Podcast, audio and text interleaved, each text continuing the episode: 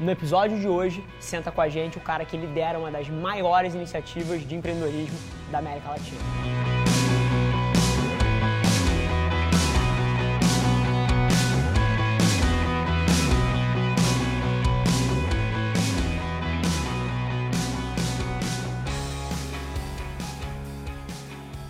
Fala galera, sejam bem-vindos a mais um Extraordinários, episódio número 72, com meu amigo, mentor, assim, acho que palavras não definem, Marcos Sêmola, seja super bem-vindo. Boa, garoto.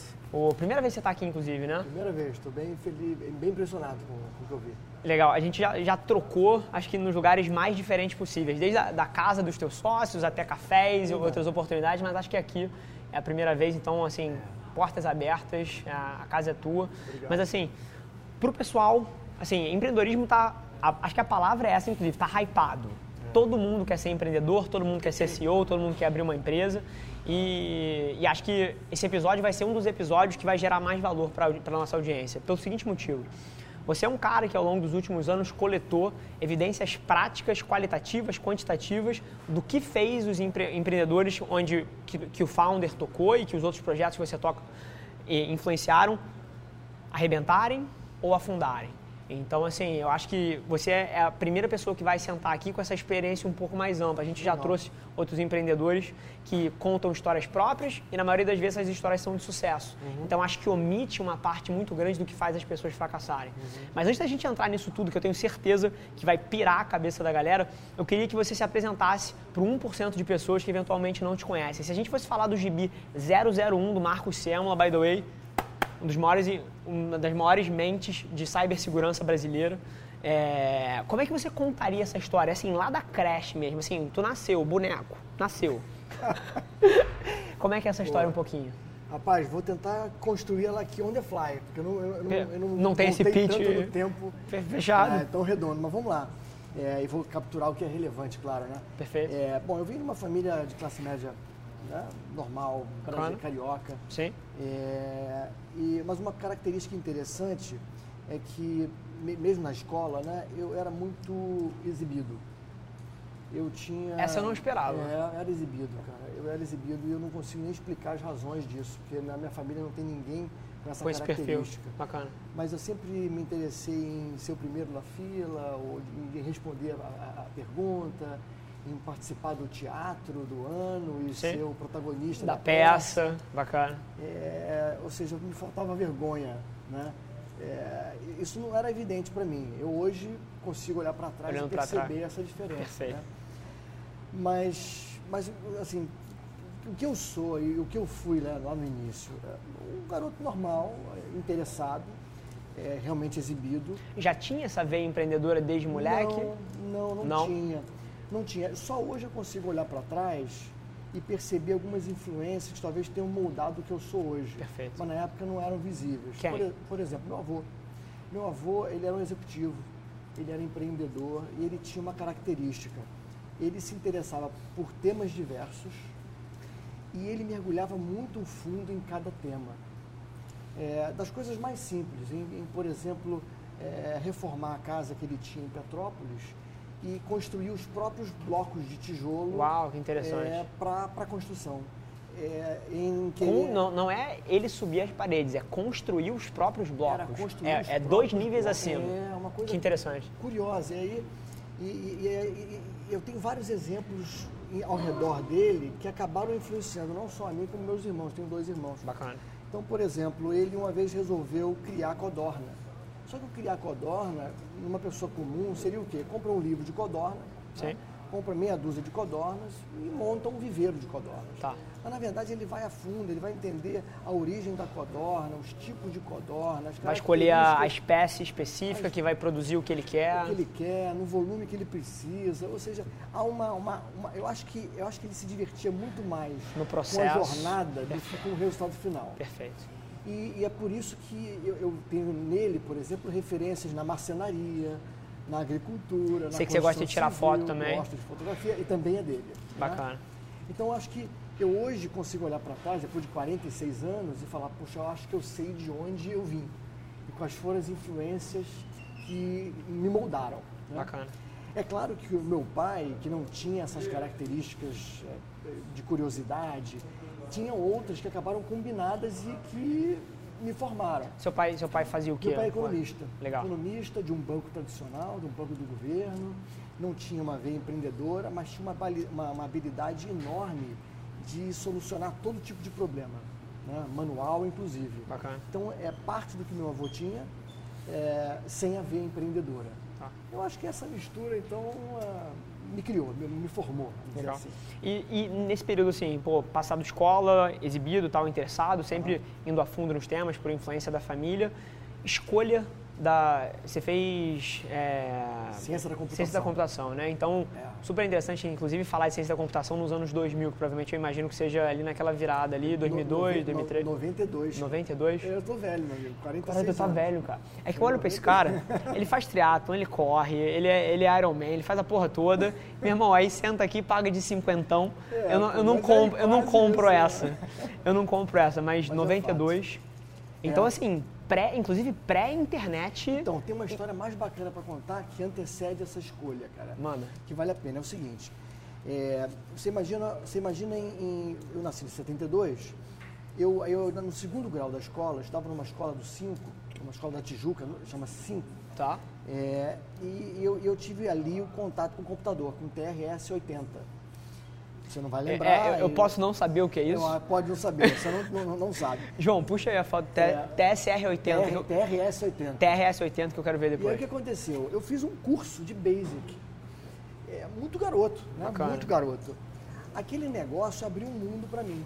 Basic né? VBA? É, não. É, é, é, é pré? Pré. Tá, pré, legal. É pré mesmo. E aí, é, a única linguagem que eu programa é VBA. É VBA, tá bom. Que seja, mas tem um valor, né? E aí, na época, eu tive contato com esse curso de Basic no segundo grau. Aquilo, aquilo assim, abriu um mundo de possibilidades para mim. E aí, é claro que eu fui... Bru, passa aí para mim depois. Que eu fui, Meu Deus do céu. É. é isso mesmo? É isso mesmo, cara. TRS 80, dá uma olhada. Meu Deus, aí. É, Mostra é uma, pra galera. É um museu, aí. né? É um museu. E aí, o que, que eu fiz? Eu, eu fiquei fascinado e eu falei, quero estudar isso. E na época, o meu avô falou, olha, eu banco um curso para ele. E aí eu tive uma aula particular. Só que para ter aula Com particular... Com quem? Assim, como é que você em 92 cara, arranja um professor particular sei, de programação? Eu, eu, não sei onde esse cara surgiu. Interessante. Eu nem lembro o nome dele, para ser sincero. Eu sei que eu paguei um professor particular, meu avô pagou. Só que para ter aula particular eu tinha que ter o quê? Um computador. Tá. Então eu ganhei um primeiro computador, que era um TK2000. Se eu soubesse que a gente ia falar disso, eu traria a máquina para cá, porque eu tenho essa máquina. Tá? Genial. Se você tá lá no escritório, no escritório agora? Não, não, não, tá em casa. Tá em casa tá. no meu, no meu museu particular. Bacana. E aí, resultado, eu aprendi a programar ali, comecei a, a me divertir com esse negócio. E aquilo fez com que eu fizesse, tomasse a primeira escolha que, que, que influenciou toda a minha história.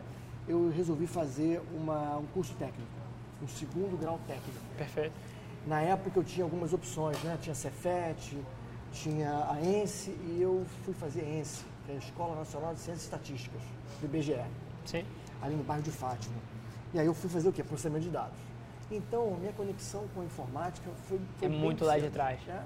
Escola, segundo grau, em casa com o meu computador e depois fui fazer o segundo grau técnico. Aí ali, todo, todo esse histórico do avô e da curiosidade que eu, que eu te contei, acaba, acaba aparecendo de outra maneira. Eu fui ser, por exemplo, monitor no centro de informática da escola.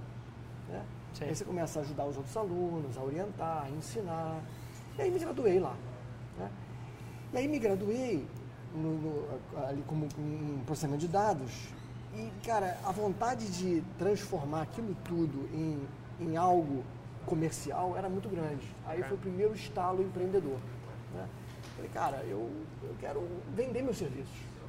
Então, antes de. Quantos anos isso? Eu, isso foi em, em 89. Eu Bacana. tinha 17. Tá. E aí, cara, antes de ter uma empresa, um cliente ou um produto, eu tinha, sabe o quê? Um cartão de visitas. Genial, vendedor é, all the way. Cartão de visitas.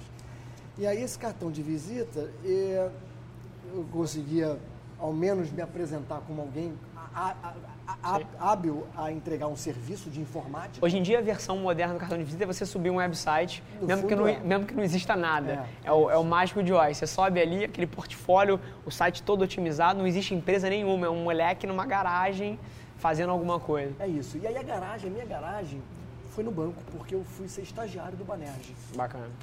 E aí, como estagiário, eu me lembro que eu, eu- olhando agora, né, na época eu não percebia, mas eu era um estagiário diferenciado, porque eu, eu comecei a, a- desenvolver em casa soluções que eu apresentava para o banco e o banco se surpreendia com aquilo e começou a implementar minhas soluções no banco.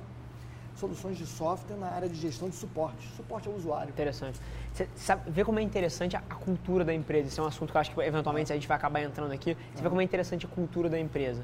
Ao mesmo tempo que você lá atrás trazia soluções de casa, apresentava e as pessoas super adoravam implementavam, era eu lembro no meu primeiro estágio. Eu peguei, eu, assim, eu ficava metade do meu tempo ocioso, não tinha trabalho suficiente, eu ia buscar uma porrada de coisa para fazer. Sim, sempre foi esse perfil também. E aí eu descobri que a empresa tinha uma pancada, eu sempre tive background financeiro, a empresa tinha uma pancada de ativos que estavam deixados de lado, mas que tinham valor contábil e valor de mercado. Tá.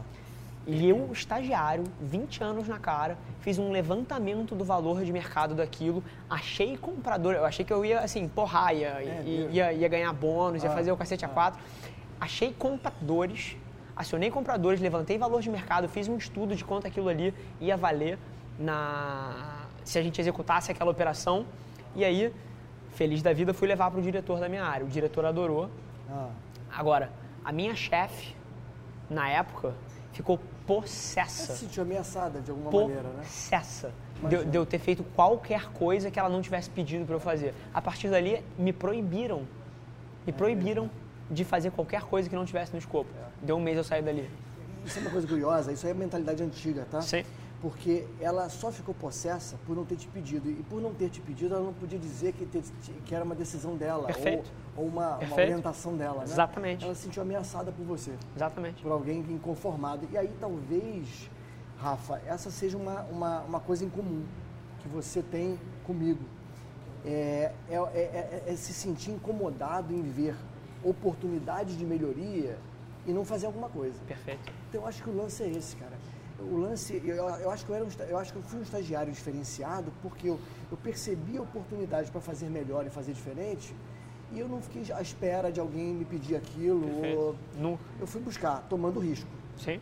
né? Porque você tomou um risco e acabou demitido, né? É, nem demitido. Eu, eu escolhi sair Ah, dali saiu. porque estava sufocado. E, inclusive, Pois é. até contar uma outra pedaço da história. E aí eu fui trabalhar em outro lugar e, mesma coisa, inconformado com a forma que as, que as pessoas faziam as coisas, fui aprender VBA para otimizar todos os processos da área. Programei a área inteira. Era uma área que tinha, sei lá, Você seis... contou essa história no café. Era, eu não, não vou citar Você nomes aqui, né? mas assim, programei a área inteira. A área não tinha um processo, não tinha nada automatizado, era um mundo de planilha e, e- e orientação manual. Fiz tudo rodar com robô programado. E aí, na hora que me ofereceram para sair para a área que eu queria, não me deixaram sair porque eu era fundamental ali para ficar estruturando os processos da área. O que, que fez? Deu um mês, meti o pé também, e aí o resto é história. eu tomei duas portas na cara, toda vez que eu fazia um negócio diferente e, e queria avançar numa direção, a estrutura me freava, e aí eu percebi, cara, não fui feito para trabalhar para outras pessoas. Pois é, mas isso aí é mais forte do que todo o resto. Perfeito? Entendeu? Acho que esse aqui é o, é o grande ponto. E aí tem uma outra coisa que eu também fui, notando em termos, em termos de perfil, né? Sim. talvez você tenha isso também, que é o seguinte, eh, eh, parece que eu sempre tive uma sensação clara de que a vida é muito curta. E que por causa disso você tem que fazer escolhas que façam sentido. Eu não gosto de perder meu tempo fazendo algo que não some nada Perfeito. numa, numa, numa visão de longo prazo. Sim. Então imagina você é, orientado por uma chefe míope, te pedindo para fazer coisas que Duas. é isso, não faz sentido, cara, né? Aí você se rebela com, com relação ao que está sendo pedido, ao, ao processo, ao E ambiente. melhor coisa que já me, já me É, aconteceu. eu Porque você acho. imagina se, se fossem lentamente me dizendo sims e, e- e me moldando ali dentro? Isso aqui não tinha acontecido. Mas voltando, voltando à tua Volta- história. voltar. Estagiário do Banerj, inconformado. Banerj. Porra, aí Banerj, cara, seis meses de estágio. Queriam que eu renovar, que renovar o estágio. Sim. E aí aquilo para mim já era fazer mais do mesmo. Porque, entenda, eu estava seis meses, tinha um escopo definido, uma área, não podia de fato Sim. ultrapassar os, os limites. Já tinha feito grande diferença ali. E achei que aquilo era pouco para mim. E aí eu fui buscar o primeiro emprego. E aí o primeiro emprego eu consegui em Petrópolis. Para dar, dar aula de programação. E aí agora você vai se surpreender, depois faz uma busca aí na, na internet. Eu dava aula de WordStar, de DBase, que era, um, era uma linguagem de programação na época. Então era um cursinho. É, WordStar e DBase. WordStar. WordStar é um editor de texto. Sim. DBase era, um, era uma, uma, um ambiente de programação, era tá. uma linguagem. E aí, o que aconteceu? primeiro contato real com, com o mercado. Sim. Né? Não mais um banco como era um banco do, do Estado. E tendo que conquistar clientes, de, de entregar e gerar satisfação, gerar recorrência. Né? Então foi uma ótima experiência. Só que dali eu vi que eu tinha um mundo pela frente, um mundo de possibilidades. Eu comecei a desenvolver software para clientes em Petrópolis e esses clientes começaram a, querer mais e mais no meu tempo. Aí foi a hora que eu falei, bom, não faz sentido eu estar dentro de uma empresa limitado a fazer isso. Eu vou, eu vou criar a carreira solo. E aí montei o que, o que a, a, na época se chamava S, não, Semua Software Solutions. Tá? SSS, S3. SSS. E hoje ainda existe essa empresa que eu uso para dar aula. Tá? Hoje ela é SS Solutions, porque ela pode assumir o escopo que quiser. Maravilha. Ela foi Semula Software Solutions, ela pode ser Security Software Solutions, ou qualquer outra coisa daqui para frente. Sim. Mas então, aí eu montei esse negócio. E, e, e, e, esse negócio eu toquei durante nove anos. Desenvolvimento de software? Desenvolvimento de software para automação comercial. Isso a gente está falando de 1990. 1991. Aí, 90 foi a Petrópolis. É pré, é assim, pra, só para dar um pulso para a galera, isso é pré-internet moderna. É, isso é. Assim, isso é pré as pessoas terem computadores em casa. É. Isso é pré-Windows Windows 95, que é o, acho que é o, é, o é, marco, né? É. Isso era época, sabe de que? DOS 3.0. Um negócio assim. Computador era coisa corporativa era, nessa época. Era. As pessoas não, não, não tinham o conceito do PC, principalmente no Brasil, institucionalizado ainda. É, até porque a internet comercial chegou no Brasil em 93, 94. Sim. 93 na faculdade, 94, 94 95 no mercado. Por aí. E, e, aí eu comecei a desenvolver soluções de software de automação comercial. Lojinhas, uh, Mr. Cat foi automatizada por mim, por Bacana. exemplo. E aí eu comecei, nessa época, começou a vir o boom das redes de computadores, com rede novel. Então eu comecei a desenvolver consultoria para redes. Eu montava soluções de rede para implementação. integrava com o meu, o, meu, o meu software. Perfeito. E aí surgiram os PDVs, com as impressoras fiscais. Então eu comecei a integrar hardware. Então passei a ser uma empresa de consultoria de automação comercial, integrando software, hardware e, e, toda a parte de treinamento também. Em 1992. Foi, 92. Isso é o quão cedo isso é. Se você hoje em dia está ouvindo em 2018, ah, o que, que é Python? Ah, o que, que é, é sei lá, é, JavaScript, o que, que é Java? Assim, se você está ouvindo isso hoje, a gente está falando de quase 30 anos atrás é, esse cara metendo é, a mão nisso. É, e programava assim, Pascal, Clipper, C, assim, umas linguagens antigas. É, é Pascal e C ainda. Sim. Né? Você ainda vê. Você sim, sim, vê. Pascal e C você ainda vê. E aí o que aconteceu? Foram nove anos. Nove anos nesse, nesse universo de, de fazer o end-to-end, -end, né? Bacana. De modelar, entregar, cobrar, vender, fazer todo, todo o ciclo. Perfeito. Né? E aí é claro que você começa a ficar velho. Começa a ver o tempo passar, a tua empresa crescendo, mas talvez num ritmo menor do que você desejava. Aí eu, eu vivi a primeira crise, que foi a crise da IBM que crise é essa? Quando a IBM montou uns PDVs, são os pontos de venda, Sim. lindos esteticamente, e com leasing a perder de vista, e acabaram mordendo Comprando no mercado. dos meus clientes. Né? Porque eu, eu, importava né, equipamento, Sim. montava, integrava com software, é, instalava, treinava. De repente veio uma, um, um elefante enorme. Sim e a IBM nessa época era, assim, era o monstro. É, talvez dúvida, era a maior empresa, era a maior empresa do mundo, mundo, eu acho, se não me engano. Era, era isso aí. É, era assim. Era isso mesmo. E aí eu parei para pensar a minha estratégia de vida. Bom, e aí, gente? Esse negócio aqui é um tesão, a empresa está crescendo, estou com 12 funcionários, estou com cliente no Rio de Janeiro, supermercado. É, eu, eu, tinha casa em Petrópolis e casa no Rio. No Rio. E aí eu, eu me reposicionei. Só que eu não contei uma história eu montei a empresa sem estar na faculdade, né? A faculdade foi uma conveniência. Eu estava em Petrópolis, já estava tocando a empresa dois anos. Falei, cara, eu preciso ser alguma coisa. Né? E aí fui fazer ciência da computação, que depois virou Computer Science Engineering. Sim. É, assim, um escopo bem aberto, bastante foco em software. Né? E depois de formado, depois de formado e, portanto, vivendo a crise da IBM, Falei, onde é que eu posso, velho, em termos de mercado, de conseguir o primeiro emprego, eu estava velho. Sim. Eu acho que eu estava com 26 anos. Tá. E, pô, com 26 anos, nunca tinha trabalhado para ninguém. Pô, onde é, que, onde é que é a minha experiência de vida, de, de montar uma empresa, fazer uma proposta de valor, vender, desenvolver, entregar, cobrar, ou seja, essa vida de empresário. Sim, o processo, é ente, entendendo o negócio pelo ponto de vista 360, é. né? Você não era, é. você não era especialista em nenhuma pois é. área, é. você conhecia o negócio como um todo. É isso. Aí eu fiquei pensando, onde é que, onde é que você tem mais valor? Onde é que eu posso entrar por cima, ao invés de entrar pelo primeiro Sim, degrau? pagar o pedágio de novo. Na consultoria. Perfeito. E aí, como, como eu, desenvolvedor de software para comércio, eu tinha uma, uma visão clara da segurança, segurança da informação era um elemento importante para, para a automação comercial, Sim. eu fui buscar a maior consultoria de segurança da informação do Brasil. Quem era na época? Que era Módulo. A Módulo. Módulo, Módulo Security. E aí, e aí é uma coisa, terceiro elemento que talvez você tenha um pouco também. Cara, eu te conheço um pouco, eu acho que você tem uma opção de coisas que eu tenho. E outras melhores, mas... É, eu, eu, sempre faço, sempre fiz escolhas que fizessem sentido numa visão de longo prazo. Perfeito. E eu, e eu não atiro no meio termo, cara. Eu vou, eu vou no que no melhor. Até aproveitando, pedindo para você explorar esse tema, é claro que eu tenho a minha visão, é. mas o que, que você acha que faz as pessoas que você olhou na sua vida, que viu passarem do seu lado, não conseguirem fazer esse tipo de decisão que eu faço com tanta naturalidade que você Coragem, faz? Cara. Coragem.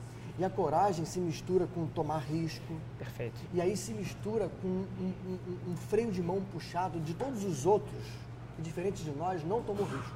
Sabe o que é? É a cultura do brasileiro. Nós somos criados, eu, eu nasci ouvindo do meu pai. Cara, estuda para fazer um concurso para o Banco do Brasil. Perfeito. É, eu acho que esse é o mote do brasileiro, né? É, as pessoas, assim, eu dou aula há 18 anos de segurança da informação e eu falo em todas as minhas aulas que a cultura de evitar o risco é o que transformou o Brasil no que ele é. E cada indivíduo. País burocrático. É um Brasil que é, é um país em que, quando ouve a palavra risco, se afasta. Por quê? Porque ouve na mídia, dos pais, do ambiente Sim. familiar que risco é, é perigoso, ela não toma risco. Eu acho que, você, risco. acho que você tocou num ponto que claramente você teve os, os incentivos corretos dentro de, de, casa e eu também tive, mas que eu acho que é massivo, que é a casa. Eu acredito profundamente e hoje, assim, por uma, por um, pelo momento que eu passo, eu tenho acesso ao cérebro de milhares de pessoas que me mandam o que eles pensam, me mandam as dificuldades, e você não tem ideia da quantidade de gente que atribui aos pais, assim, cara, mas o meu pai não quer que eu faça, o meu pai acha que é arriscado, assim, os próprios pais dentro de casa cortando as pernas dos sonhos das pessoas que eventualmente poderiam ir lá e é, tomar risco. É então, assim, todos os dias essas pessoas acordam enquanto eles moldam ah, o, assim, o profissional que eles vão ser, o ser humano que eles vão ser, ali dos talvez dos 10 aos 18, que é um, um processo de formação de caráter e de, e de estilo de pessoa muito forte. E essas pessoas crescem sendo moldadas para não tomar risco. Para, ah não, isso é perigoso. Ah não, estuda, faz aqui engenharia que o piso de salário de engenheiro é 5.500. É. Ou estuda, faz advocacia para você fazer um concurso público e você não poder ser demitido. Então assim, e, e, e ao mesmo tempo quando a pessoa abre a asinha e fala que quer fazer arte, que quer fazer design, que quer fazer uma coisa que teoricamente é mais arriscado, quer fazer música. Eu tive com um baita de um músico ontem lá em São Paulo. É, ele, graças a Deus, teve o apoio dos pais também, mas assim, conheço vários que não têm. E aí a pessoa abre, pô, eu quero ser músico. O pai fala, você quer passar fome? É. Então, é. Eu, eu acredito que a parte de casa é um driver fundamental, claro que junto com a mídia, mas eu acho que está em casa. Porra, você tocou num ponto que vale a pena a gente explorar mais. A casa é a base de tudo. Ela pode, de fato, ajudar, mas pode atrapalhar. Perfeito. É, o importante é o indivíduo preservar o seu direito de ser irreverente ou de dar um passo, um passo maior, às vezes. Né? Sim. Então, da mesma maneira que meu avô e meu pai me deram bons exemplos, meu avô do empreendedorismo, o meu pai da ética, né, do compromisso com a família, da coisa do lar, é, é, se eu não tivesse tido a minha, a minha identidade preservada e, e ter tom, preservado, ter tomado tomado uma direção talvez um pouco mais à frente do, do meu pai e do meu avô, eu tivesse sido exatamente igual, igual a eles. Eu acho que eu estou melhor do que eles. Sim. Né? Eu, acho que, eu espero que meu filho faça o mesmo, que ele seja um pouco mais ousado do que eu fui, para ser ainda melhor do que eu. Você sabe que está na sua mão isso, É né? isso, claro que está. E assim, O bacana é que a família ajuda dando exemplo, mas também dando orientação. Sim. Agora você tem que ter a, a, a independência de ouvir isso, de observar o exemplo, de ouvir as, as recomendações, misturar tudo isso e falar, bom, E assimilar o seu. meu perfil, Perfeito, o que, que, que eu posso tirar desse negócio? perfeito. Eu acho que é por aí. Se não ousar, cara, não sai nada diferente. Se fizer sempre as mesmas coisas, não se pode esperar resultados diferentes. Perfeito. Então esse é o ponto. Bom, onde é que a gente estava? No ponto da, da, da consultoria. Sim. Né? Então voltando, Rafa. Cara, eu falei, olha, onde é que eu vou? Para consultoria. E aí, o que eu fiz? É, é um negócio meio, meio, meio de, é, como é que eu vou di- dizer? De autoconfiança exacerbada. Aquela coisa de, bom, Do, do jovem, vou fechar o meu invencível. negócio Sim. quero me posicionar no mercado. Aonde, que, aonde minha experiência tem mais valor? Na consultoria. Para onde eu vou? Eu listei as empresas do Brasil. Quem eram, como eram, disse, olha, eu quero aqui, essa aqui. E fui para cima dela. Né?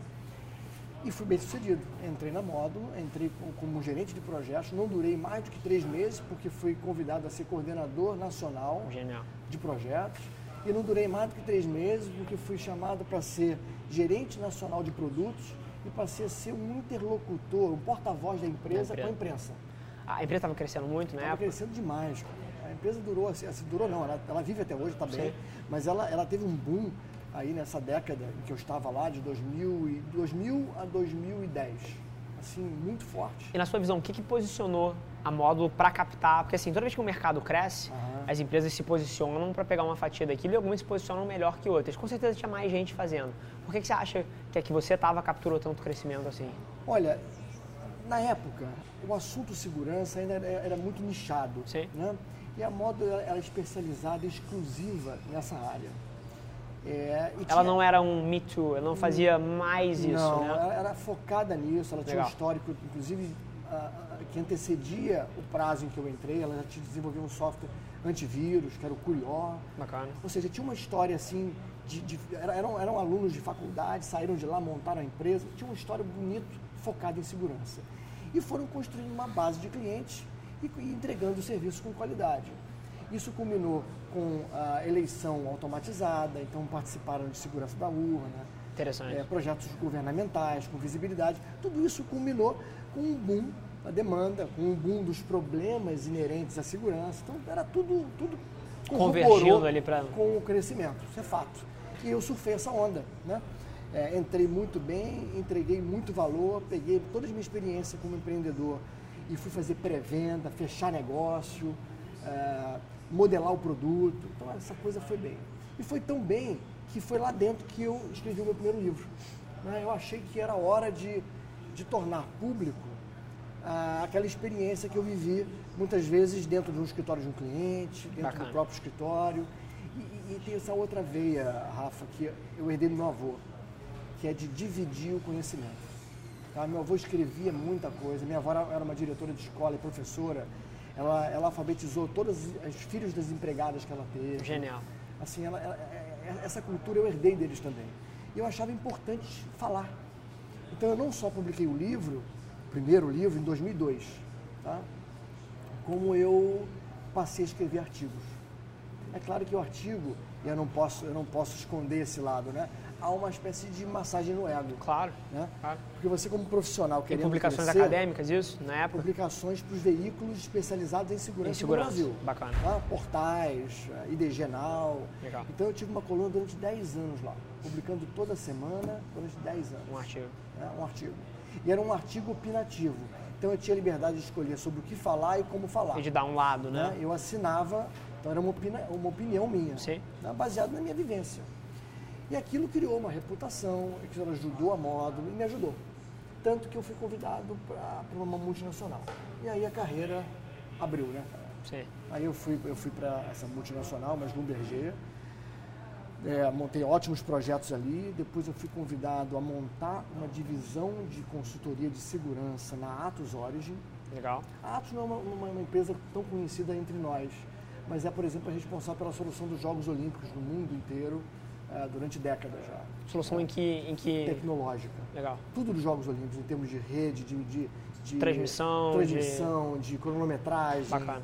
de uh, tudo que envolve Ela faz a dados, integração de tudo. todos os É dados. integradora, pois é. Legal. E aí eu tive a chance ali de. Legal. Então, é, então quando houve uma aquisição, a Atos Ores adquiriu, adquiriu a área de tecnologia da Schlumberger. Bacana. E eu fui comprado. Nesse processo, eu recebi carta branca para construir uma divisão de consultoria de segurança da informação, do zero. E aí o curioso é que foi minha segunda experiência empreendedora. Mas eu, eu, eu É tive que isso- empreender dentro de uma multinacional. Isso é uma confusão que muita gente faz. Assim, as pessoas acham que empreendedor é o, é o empresário, é o fundador, nem sempre. Ou, ou não só isso. É, eu acho que a palavra é não só isso. Assim, dá para empreender muito dentro de negócios dos outros, dentro de empresas que você trabalha. Cara, dá para empreender no, no governo brasileiro, por exemplo. Um cara que desafia o seu chefe que é corrupto e, e luta por melhorias e luta por, por pela, sei lá, um parlamentar que luta pelo não aumento de, um, de, um, de, um, de uma despesa orçamentária que não vai gerar valor para a sociedade. Esse cara é um empreendedor ali dentro daquele ecossistema. E, inclusive, tem uma outra confusão que empre... negócio que empreendedor é fazer empresa de tecnologia. Cara, o seu Zé da barbearia da esquina, que pegou dívida no banco para abrir o seu negócio e com a geração de caixa pagou a dívida, agora está abrindo uma segunda unidade da barbearia que tem que entrega três pessoas pô, do bairro que ele mora. Esse cara é um empreendedor. E, e no limite, esse cara é 95% dos casos de empreendedorismo. É, hoje é uma confusão muito grande mesmo. Empreender não significa investir em negócio digital. Perfeito. O digital é uma, é uma opção, uma possibilidade, né? Sim. É, e, e o curioso é que eu realmente vivi um segundo momento de empreendedorismo dentro de uma multinacional. Eu tive a, a confiança e a carta branca de um executivo, que era um britânico, Peter Foote, eh, virou amigo e tudo mais, e ele falou, olha, constrói esse business aí que você sabe fazer. E eu construí do zero, desde a da, da oferta de valor, que serviços eu entregar, a que preço, e a montagem da equipe. Então eu contratei cada um dos 26 consultores para formar, reunir competências para a gente poder fazer entregas no primeiro ano. E era Brasil, América Latina? América Latina. Legal. E aí, é claro, repara bem, dentro de uma multinacional que presta serviço, cara, você tem indicadores. Então o PNL estava na minha mão, Sim, que é o resultado da, da operação. sim. E eu tinha que entregar. Então como é que você sai do zero ao 100 é, em tão pouco tempo? Eu, eu, obviamente, montei uma estratégia. Primeiro, herdei, eh, explorei a minha própria reputação, na época no mercado de segurança ainda. Contratei pessoas também reconhecidas nesse mercado, técnicos. Contratei, por exemplo, vencedores do, do- do- desafio do, do Science Institute, é de invasão a redes, quer dizer, pessoas que tinham visibilidade eh, global. Que iam né? trazer negócio. Iam trazer negócio. Sim. E aí reunimos essas cabeças e fomos para o mercado. 12 meses, 25 projetos, 4 milhões de receita, 34, 35% de gross margin. Genial. Cara, aquela coisa gerou um, um boom na empresa América Latina e na empresa globalmente. Né? E aí gerou desdobramentos. Fui chamado para falar de projetos em Londres, mas na verdade eu fui convidado aí para Londres. E aí foi uma outra fase da minha vida. Você morou na Europa, então? Morei quatro, três anos e meio em Londres. Eu não sabia. É. É, tocando a consultoria na Atos Origin Global. Em, em Londres. né? Não era responsável global. Tá. Eu era responsável por, uma, por um- duas verticais em Londres, porque o mercado, imagina, É a mu- fatia é muito maior. Tem que né? ser segmentado, isso É. E talvez houvesse uma resistência natural em botar um, Ah, um brasileiro. um brasileiro, Perfeito, um é clássico. americano head. Então fui assumir duas verticais em Londres. Um Já tinha família nessa época? tinha, fui com uma esposa e com, minha, com meu filho. Essa era a Com Quatro pergunta. anos e meio. Bacana. Fui. E, mais um exemplo de tomar risco, cara. Tomar risco, olha, vamos parar tudo, vamos para lá, que eu estou entusiasmado, o negócio é promissor, vai, vai acrescentar tijolos na minha, no meu muro profissional Sim. e pessoal de todos nós. Sim. Então vamos. Inclusive, acho que esse é um tema muito interessante. Assim, é, todo mundo que passa por essa vida, eu acho que tem em algum momento uma ambição de construir uma família e, e, e- e atrelar isso a uma construção de carreira e equilibrar essas duas, essas duas forças que por vários momentos puxam em direções opostas. Assim, eu sei disso, você sabe disso, e existe uma sabedoria em como lidar com isso. Como é que você acha que você pessoalmente lida com essas coisas de, de fazer a família inteira comprar um propósito e ter um senso único de que aquilo ali é uma família que vai ser bom para todo mundo? Como é que você navega Bonita isso? pergunta. E a resposta é única. É a mesma que eu uso para os negócios, eu uso Perfeito, família. É perfeito. o seguinte, cara. Visão, eu compartilho a visão e trato tudo com a máxima transparência. Porque qual, a, na vida, a vida é feita de escolhas. As escolhas têm aspectos positivos e negativos. Sim, trade-off. Então, trade-off. Contanto que todos eles estejam claros para todos e as decisões sejam baseadas neles, cara, não tem, não tem como perder. É ganha-ganha sempre. Então, a conversa é muito simples. Olha, olha, minha esposa, né, na época, meu filho tinha 4 anos e meio, não podia dar muita opinião. Mas, olha, esse é o cenário. Eu fiz essa trajetória de carreira, eu estou nesse momento, gerei esses resultados, recebi um convite em Londres nessas condições. O que, que você acha e quais são as implicações, positivas e negativas? Botamos na mesa e, e foi um consenso perceber que ir era muito melhor do que ficar. Para a família como um todo. Para a família como Para um a todo. visão daquela, daquele grupo Exato. de pessoas. É isso. Genial. Eu acho que transparência é o segredo de tudo. Na verdade, eu vou dar um passo atrás. Eu acho que setar expectativa é o segredo. E setar expectativa tem a ver com transparência. Perfeito. Eu tenho que dizer o que, que eu posso te entregar hoje nessa conversa, você tem que dizer o que, que você pode me oferecer de experiência aqui. E se eu entender bem e você também, vai todo mundo sair feliz. Que é combinado, não sai caro. Não sai caro. Perfeito. Esse é, que é o ponto. Inclusive, eu sou tão fã disso que quem é que tem acesso ao DRE e ao balanço da, da Velar Media aí, os resultados, lucro, receita? Todo mundo. É isso, cara. Não tem mistério. Todo mundo aqui recebe o DRE, o balanço, sabe quanto, quanto o CEO ganha, quanto os diretores ganham, quanto, quanto a empresa gasta, onde investe, como gasta o dinheiro. Todo mundo, do estagiário ao diretor executivo, todo mundo tem os mesmos dados e, e visão compartilhada também. A gente anuncia para todo mundo para onde a gente está levando o negócio, quais são os verticais, quais estão sendo os, os bloqueios. Tudo compartilhado com todo mundo, do estagiário ao diretor da empresa. Mas isso é teamwork, cara. Isso gera O uma é velocidade, isso gera uma velocidade inacreditável na empresa. Porque principalmente, você já deve ter passado por isso, quando um negócio está crescendo tão rápido quanto a gente quanto a gente está crescendo, você por várias vezes não tem os processos ideais para gerenciar as coisas que vêm. Sim, nem sempre você tem. Né? E aí, na hora que as pessoas têm contexto, se você contrata pessoas inteligentes e as pessoas têm contexto, elas tomam as decisões na ponta sozinhas. E aí é óbvio que com o tempo você precisa construir processo, porque a empresa nenhuma é baseada em pessoas como o único driver. A empresa, você só tem uma empresa a hora que você tem um modelo que, que rode. Então, mas num primeiro momento, você dar contexto, dar informação, empoderar as pessoas na ponta para tomar as decisões, cara, te dá uma velocidade Isso extrema. faz toda a diferença, porque você falou em velocidade, mas não é só velocidade não, é importantíssimo. Sim. Mas também você, você traz gente comprometida, Perfeito. é, engajada. Porque uma coisa é você, é, é você orientar, pessoal, vamos para lá. A outra coisa é você perceber que está todo mundo querendo ir para lá, porque faz sentido para lá. Para o grupo, perfeito. E, e aí, muitas vezes, quando você vai, eles já estão lá. Você não precisou ir puxando, tá entendendo? Isso é teamwork. E é uma coisa que, aos poucos, as pessoas vão aprendendo e vão percebendo a diferença de conduzir o negócio assim. E você sabe que, e eu imagino que você tenha a mesma visão que eu, eu converso com muita gente hoje em dia, e eu vejo pessoas que reclamam de não ter um ambiente como a gente tem, como você tem, e quando eu vou olhar para o negócio do cara, é óbvio que ele não tem. Ele não fomenta aquilo, ele não divide informação. Aquele negócio é uma arbitragem financeira única e exclusivamente para o dono daquilo. E é uma exploração dos recursos ali dentro. É óbvio que ele não vai ter esse engajamento, é óbvio que ele não vai ter essa visão compartilhada. Não existe a visão compartilhada. Tem vários negócios que as pessoas se enganam que é um negócio coletivo, quando na verdade é um negócio para único benefício do cara que abriu aquilo ali. É, tem toda razão. E eu não sei se você viveu essa experiência. Comigo foi assim.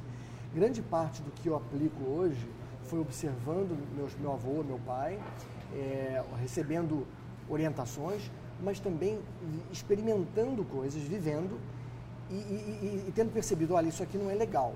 Então, se não é legal, se não foi legal para mim, eu não quero, eu não quero repetir isso com as pessoas que estão comigo. Perfeito. Então, um, um exemplo é, é- é claro, eu não gosto de trabalhar com algo, o menor que seja aquela engrenagem, sem entender o propósito dela na máquina inteira. Você pode ser o, o- o cara mais hábil naquela engrenagem, você pode ser responsável por ela, mas eu, eu- eu tenho que assim, entender o propósito daquela engrenagem para o todo.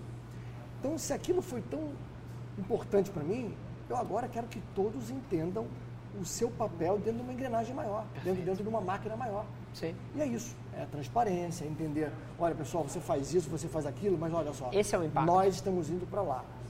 Isso faz toda a diferença. Para mim é isso. E antes que eu perca o fio da meada, eu estava lá em Londres, né? Sim. Estava em Londres, três anos e meio em Londres, mas eu não posso esquecer que antes de ir para Londres, eu fiz o MBA na FGV, me, me graduei em, nove, em 99 e fui convidado a lecionar. É óbvio que eu agarrei a oportunidade e não, e não larguei mais. Como mais Você dá aula há quase 20 anos, Aula né? 18 anos, quase 19, é. Na GV. Na GV, nos MBAs, é, é, vários, vários tipos, né? Pelo Brasil. Mas a cadeira de segurança da informação, Perfeito. gestão de riscos. tá? Então, mais uma vez, eu não pude deixar passar a oportunidade de continuar entregando ah, Conhecimento conhecimento. E aprendendo, cara, porque a gente aprende. Você aprende com as pessoas. O conhecimento não está num lugar só, com uma pessoa só. Perfeito. Então eu estudo para poder dar aula, eu, eu aprendo durante a aula, eu aprendo com meus erros. Então é um processo que eu tenho que alimentar. Isso faz parte de uma necessidade pessoal.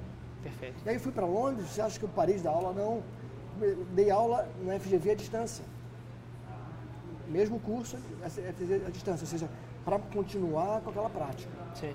Bom, e aí, para tentar organizar as ideias, nove anos empreendendo com a minha empresa de automação comercial, nove anos em consultoria, nacional, internacional e depois em Londres. E aí meu segundo filho ia nascer. Nesse momento, você imagina que consultoria tem um ritmo Sim. diferente. Eu imagino, sei. É. Ah. Eu, eu achei que era hora de repensar. E aí, de novo, transparência, família, esposa, filho. Trade-offs. E aí, gente? Olha, eu quero viver uma experiência diferente. Eu quero continuar progredindo na, na, na linha de carreira de segurança, mas numa empresa que tenha um, um, uma, processos e um, um mindset diferente. Eu quero ser cliente agora, eu não quero mais ser fornecedor. Tá? E aí, obviamente, fiz aquele mesmo estudo que eu fiz anos antes. Caramba, que empresas oferecem esse ambiente para mim? Onde é a empresa que, onde a segurança é muito importante? Onde eles tratam a segurança com tamanha senioridade e respeito que eles valorizam o profissional de segurança lá. Sim. Que empresa é aquela que... Mais uma vez, você está passando por esse conceito, mas essa é uma coisa que eu acho que tem uma lição muito grande aí. Para você pode ser muito óbvio, para mim pode ser muito óbvio, mas é você tentar escolher onde você vai trabalhar. É, eu sempre fiz isso. Assim, o, o, por que, que você acha que as pessoas, assim, é claro que tem uma questão de oportunidade, tem uma questão de, pô, de estar qualificado o suficiente para pleitear, de ser bom o suficiente também, que eu acho que é uma, uma variável real, mas eu, eu, eu encontro pessoas todos os dias que têm potencial para trabalhar onde quiserem e não passam esse filtro que você passa com tanta naturalidade assim. É, talvez eu tenha, Rafa, uma história com um pouco de sorte. Porque, de fato, eu sempre escolhi e tive a sorte de, de acertar as minhas escolhas. Mas isso não é, não é garantia, não é porque você escolheu que você vai, vai ter, ter, ter, ter a garantia de conseguir. O fato é que ele vem acontecendo para mim. E eu, talvez porque, talvez porque eu tenha também me cercado de elementos para aumentar as minhas chances Perfeito. de sucesso nelas. Então, o que eu fiz nessa época foi eu estava em Londres. Aí eu pensei, caramba, eu, eu preciso para um lugar onde a segurança tenha valor, onde os cargos tenham senioridade que me promo que, que, que, promova uma evolução na minha carreira. Quer dizer, eu era um cara, eu era um principal consultant da Atos em Londres. Qual o próximo passo? Era um, era um head global, era um cara de governança, de risco e compliance. Sim. E aí, meu amigo, eu achei uma posição na Shell na Holanda, na internet. Na matriz. Na internet. Ah, aquilo, aquilo brilhou como, como se fosse um diamante quando está cavando assim, ele brilha. Cara. Aquilo brilhou, eu falei, cara, é isso aqui. É isso aqui, e apliquei. E apliquei e segui o processo com todo mundo. Passei um dia de sabatina, sete entrevistas e fui aceito. Aí, família, vamos para Haia, na Holanda. É, é, onde é o HQ da, da Shell, é, né? The Hague. É. Vamos para The Hague. Fui para lá, para The Hague. Bom, aí eu vou dar uma, um shift. Fiquei em The Hague um ano e meio. Mas por que um ano e meio? Porque minha filha nasceu. E minha esposa não queria ter filho no, na, na Holanda. A Holanda tem todo uma, um histórico de, de, medicina que deixa a mulher ter trabalho de parto 30 horas, 40 horas. Jura? Meio maluco. Não é. conheço isso. É, é assim, é um, um, um, histórico. E aí ela não quis ter o um filho na Holanda, veio no Brasil. E aí, resultado, né? estávamos fora do Brasil há muito tempo, já quase quatro anos. Sim. Olha, não quero mais voltar para. Não quero mais sair do Brasil. Brasil. E aí eu fiz todo um trabalho para voltar para a Shell Brasil. Bacana. E aí eu acho que a sorte também, mais uma vez, bateu. Estavam à procura de um CIO, de um executivo para a América Latina, num business de downstream, no Brasil. Tá. Briguei pela vaga, como todo mundo briga. Levei a vaga e vim para o Brasil na Shell. Já perdeu alguma vaga? Olha, já, já perdi, olha só. Isso é interessante, cara. É por isso que eu digo que a sorte é um componente importante. Eu, eu, vejo pessoas falando que só é, quanto mais ela trabalha, mais tem sorte. É fato. Sim, sim. Quanto mais você trabalha, maior a probabilidade de você atingir o objetivo que você traçou para você. Mas sim. a sorte é um elemento. Com certeza. Que você não manipula, mas ele existe. Nesse processo de sair da Holanda para o Brasil, em alguma posição da Shell, eu fui, eu fui de fato é, questionado ou, ou considerado uma posição interessantíssima. Era um CSC global. Eu briguei nessa vaga, fui para o shortlist e não fui selecionado por ela. Obviamente que é, fiquei chateado, que me parecia a melhor opção no momento, mas depois que fui aceito na vaga no Brasil como CIO para a América Latina, eu soube meses depois que o CSC tinha sido desmontado porque o contrato, ou seja, era a males que vem para bem. E isso às vezes acontece, você acredita que acontece. Aconteceu comigo, tá? E bom, enfim, para Shell. Na Shell, obviamente, é um outro mundo, né, Rafa? É, uma, é um planeta à parte. Foi a maior empresa do mundo em 2013, né, de todos os setores da indústria. É a mãe Shell. É, uma, é um outro, é, é um outro, é um, é, é, é um outro ambiente, é um outro planeta, outros processos, outro timing, outros objetivos. Foi fantástico. E eu, curiosamente, a hora para criar logo, logo, um número cabalístico, né? Nove anos empreendendo, nove, nove anos é verdade. em consultoria e nove, nove anos. anos na Shell. E aí saí da Shell em maio do ano passado.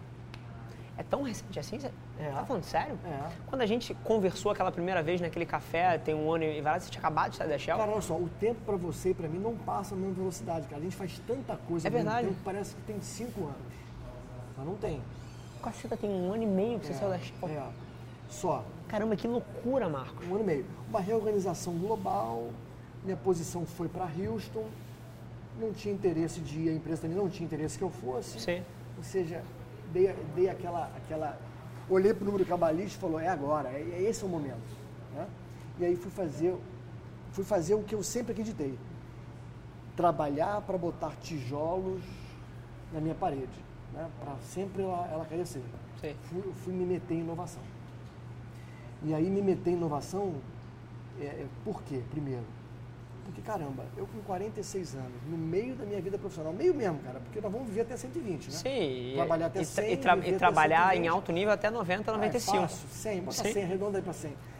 Então, cara, falei, pô, no meio, no meio, olhando toda essa transformação digital que está rolando, indústria 4.0, eu não posso continuar entregando upgrade de SAP, cara.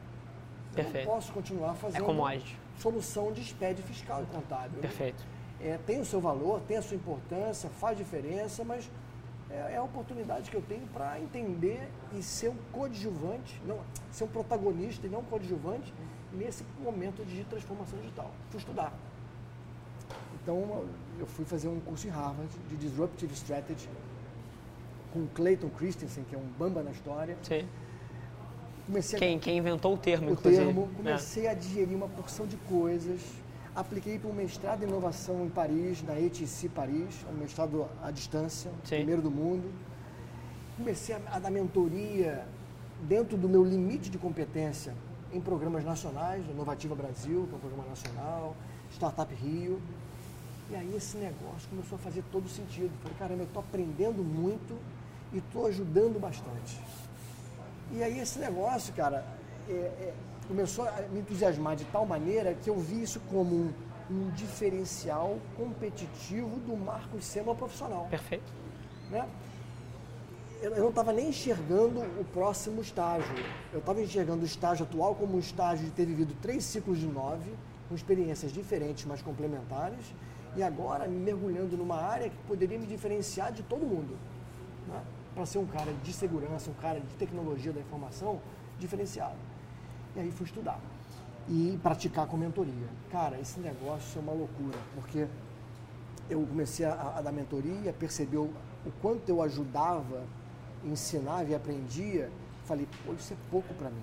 É, é, mentoria nesse mundo de startup é basicamente você aprende com experimentos reais não vou falar a custa dos outros, mas uhum. como você aloca o seu tempo de uma maneira fragmentada em vários projetos, o seu nível de aprendizado é monstruoso. É, é sem dúvida nenhuma, sem dúvida nenhuma. E existem várias vertentes de mentoria, né? Você Sim. pode, você pode mergulhar fundo, você pode mergulhar fundo em várias áreas, pode ficar raso em várias. Sim. Mas o fato é que eu achei que eu tinha que fazer mais. E mais uma vez, aquela história de querer ir no palco, de, de querer, querer ser o, o cara da peça do teatro na escola. Falei, pô, não dá pra ser só isso, eu quero mais. E aí eu fui estudar e descobri o Founder Institute. Ah, isso que você estava contando agora, mais uma vez, eu não entendendo, eu não tendo o contexto todo. Certo. Ainda era meio informal? Não era como head do founder não, ainda? não era, não existia o Founder Ah, que bacana. Assim, para mim não existia, eu não conhecia. Tá. Eu, eu estudei em Harvard, eu, eu me apliquei para o mestrado, e aí eu descobri um programa Inovativa Brasil que aceitava mentores, apliquei, Bacana. comecei a dar mentoria. Uma aqui, outra ali, entender essa dinâmica, ler muito, né? E aí, eu, aí eu falei, cara, isso não é o bastante para mim, eu preciso, eu preciso ser o protagonista desse negócio. E aí eu descobri o Founder Institute. E aí, que, em poucas palavras, o que é o Founder Institute? É um instituto criado pelo Adel Hesse, lá em Silicon Valley, em 2009, em que ele montou uma metodologia com atividades de campo Bacana. que duram 14 semanas que fazem com que empreendedores, ao estarem expostos a mentores que falam de 14 temas, são 14 semanas, 14 temas, e o instituto que dê para esses empreendedores tarefas para eles fazerem, eles pudessem aprender na prática. Aprender a quê? A modelar o seu negócio, modelar a sua, sua proposta de valor, sua startup. Detalhe, startup de base tecnológica. Então não tem mais lojinha, produto de hardware, é Perfeito. negócio digital. Né? E aí eu descobri, caramba, esse modelo, primeiro, é um modelo hands-on. Não tinha no Brasil? Não, não tinha sim. Tinha? Não tinha no Rio. Tá. Bootcamp, hands-on, super pragmático, focado na qualidade do empreendedor. Eu falei, cara, isso tudo faz sentido para mim. Inclusive tem turma formando amanhã, né? É amanhã. Por acaso. Tem um demo day. Cara, eu falei, cara, isso tudo faz sentido. Não que os outros programas para os quais eu tenha mentorado não fizessem. Cada um Tá. tem o seu propósito. Mas eu acredito, de fato, em, em- em atividades de aceleração que se comprometam com o fim e não com o meio. Perfeito. O que, que é isso, com o fim? O objetivo não é dar aula, o objetivo é o Não sucesso dar do aula, negócio. Não é educação, não é Perfeito. encher turma, não é graduar Perfeito. dezenas. Perfeito. É, cara, É otimizar para o KPI final. é, é fazer o que tem que ser feito para que, se sobrar alguém, esse alguém vai ser bom, vai ser superior à média. By the way, explica esse só. Eu tenho muito contexto no, no Fauna, inclusive estou lá amanhã com vocês. O, explica o que é sobrar. Quantas pessoas ent- entram no programa e quantas saem? Dá É. um contexto para a galera Vamos entender o vamos falar- peso do vamos Falar um negócio. pouco de número então. Para começar, para entrar no programa, você tem que fazer um teste. É um teste científico com modelos gráficos que vão, vão eh, que procura identificar características empreendedoras no indivíduo. Você acredita, e aí eu vou te interromper, Tá, porque claro. agora a gente entrou lá, num tema ver. que é fascinante. Você acredita que um empreendedor nasce empreendedor? É, nasce barra é moldado ali no começo da sua vida? Ou você pode ensinar empreendedorismo? Como é que Uhum. Ah. você vê essa dualidade? Eu tenho a minha opinião. Boa pergunta. Olha só, eu acho que nenhum nem outro. Eu vou te explicar por quê. Eu acho que de fato o indivíduo ele tem no seu DNA é, habilidades que podem se desdobrar em comportamentos, atitudes, né? Habilidades manuais, Sim. habilidades que estão com, estão com ele. Nem sempre elas foram ativadas. Quando você educa, e treina e estimula, você ativa aquelas habilidades. Então é por isso que ela não é nenhuma resposta nem outra. É, resumindo, o empreendedor tem que ter habilidades com ele, mas isso não é o bastante para eles se tornarem empreendedores ativos ou bem-sucedidos. Elas têm que ser estimuladas. Então, o que, que o founder faz? Faz um teste que procura detectar no indivíduo essas habilidades que ele tem ou não tem. Ou seja, a habilidade de ouvir, de aceitar opiniões contrárias, de mudar de opinião, de resistir diante de tantos obstáculos e fracassos. São, são habilidades Perfeito. que você tem ou não tem. Podem estar ativadas já por natureza. Mais desenvolvidas, ou- menos desenvolvidas? ou pouco desenvolvidas, estão ali. O founder procura identificar. Só para ter uma ideia, esse teste só passam 67, 80, 70% das pessoas que fazem o teste. Primeiro filtro, Quase um terço aí já cai. já cai. Pergunta para te tirar da tua zona de conforto do, do seu teste completo. Tá? Se você não tivesse esse teste completo, você só pudesse escolher uma característica na pessoa, o que, que você escolheria? Ouvir, capacidade de se adaptar, capacidade de, de, de assimilar feedback, de aprender com as coisas, porque é diferente você, você errar do que você errar e aprender, né? Então, capacidade de aprender com os erros, resiliência. É... O que, que você escolheria se Cara, você eu posso escolher um? escolher uma que você não citou, porque não está nessa lista. Perfeito. Tem uma, cara, que eu acho que ela, ela permite que a pessoa supere qualquer obstáculo. É ter uma paixão. Porque a paixão ela tem um grau de irracionalidade. Empreendedorismo é muito irracional, Cara, né? é muito irracional. É muito Se irracional. nós fôssemos racionais, a gente não tinha Não fazia nada vontade, disso cara. aqui. Perfeito. Então, o fato é que, se houver paixão, e eu não consigo explicar o que é paixão, ela, Sim. você vê, e cara, esse cara é apaixonado por esse negócio. Sim. Porque senão não faria isso.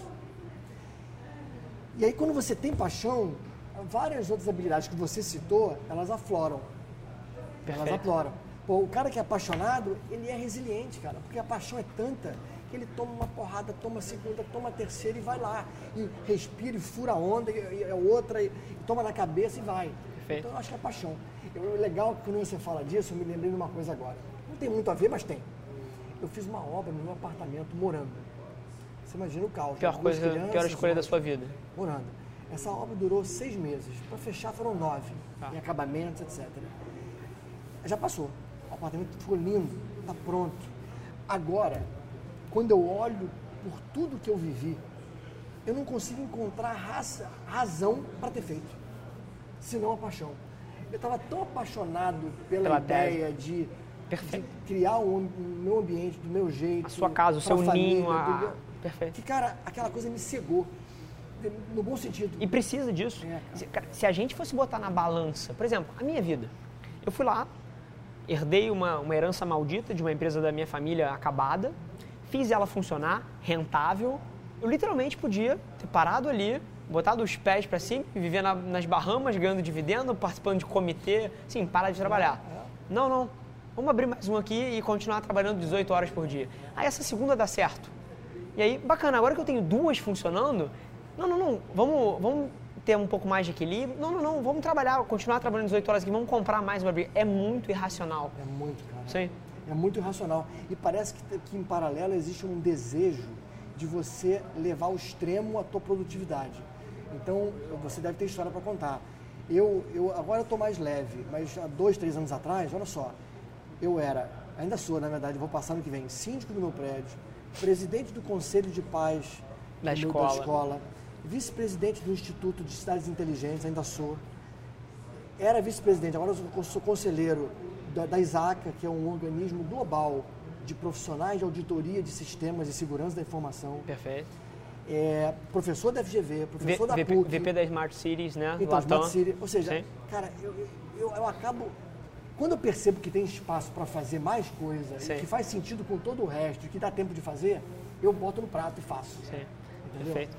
E eu acho que é uma mistura de, de, querer tomar risco, de querer fazer mais com Evolução menos. é. Você se apaixona pela evolução. É, cara, Assim, que é, é muito bacana, é, é muito legal e assim, a- concordo com a sua resposta sobre a paixão, porque eu acho que todos os outros são. Eu acho que existem pessoas naturalmente re- resilientes e acredito que existem pessoas que naturalmente são mais tendenciosas a trabalhar. Mas é mais interessante você não olhar o meio, você olhar o que causa elas a fazerem isso. E a identificação com algum tema, paixão, assim, é difícil de classificar, mas é um precursor dessas coisas todas. isso, cara, esse é o segredo. A gente estava no, no Founder, né? Então, o Founder, no teste, mapeia características para reduzir o risco de escolher founders com fragilidades. Sim, E só. show. Beleza. O Founder aplica esse teste e só escolhe os empreendedores por eles e não pelo negócio deles. Isso aí assusta um pouco.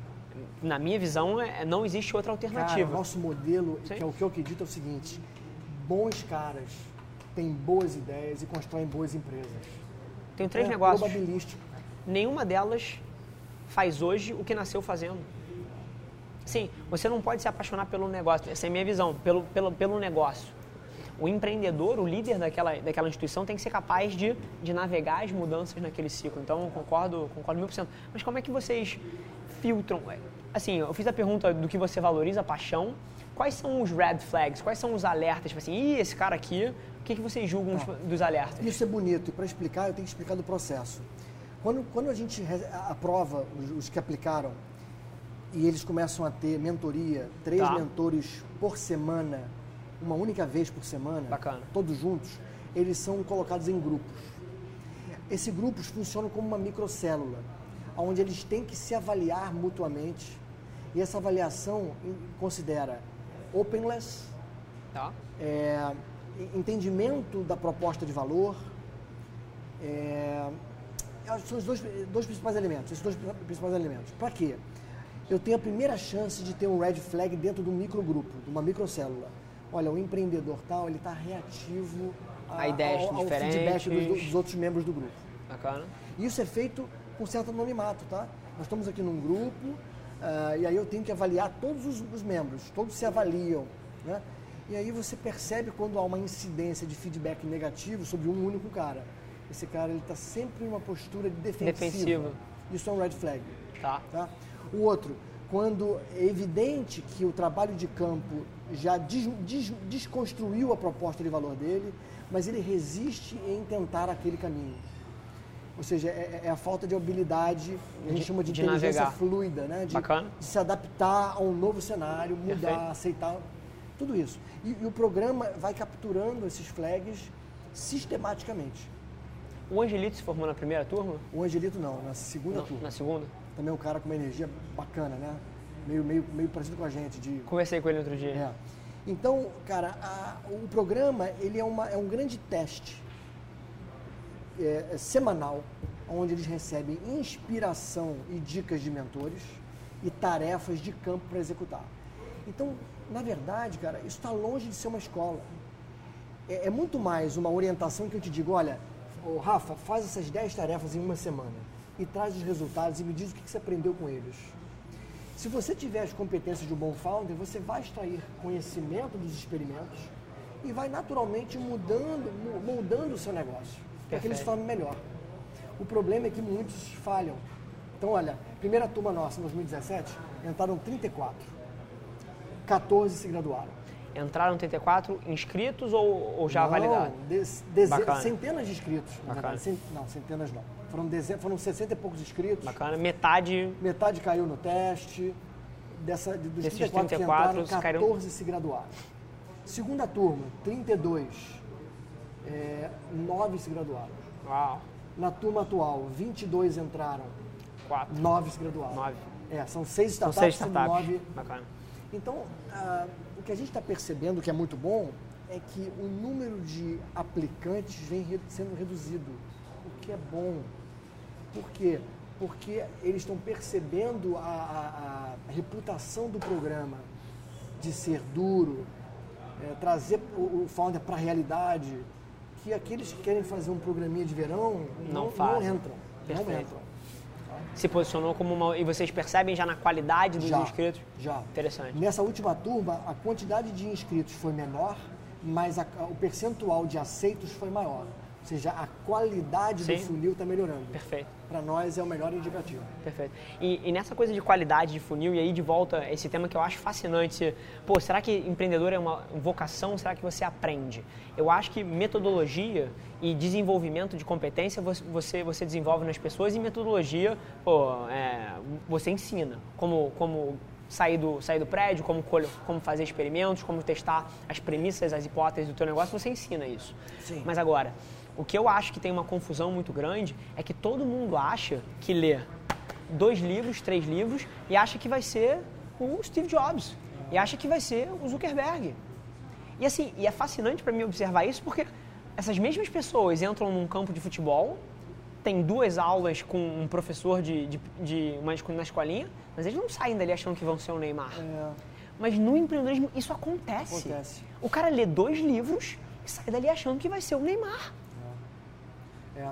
E- mas eu entendo porque acontece e não os recrimino. Eu vou explicar por quê. Eu recrimino. Recrimina? Recrimino. Eu vou explicar por que, que não.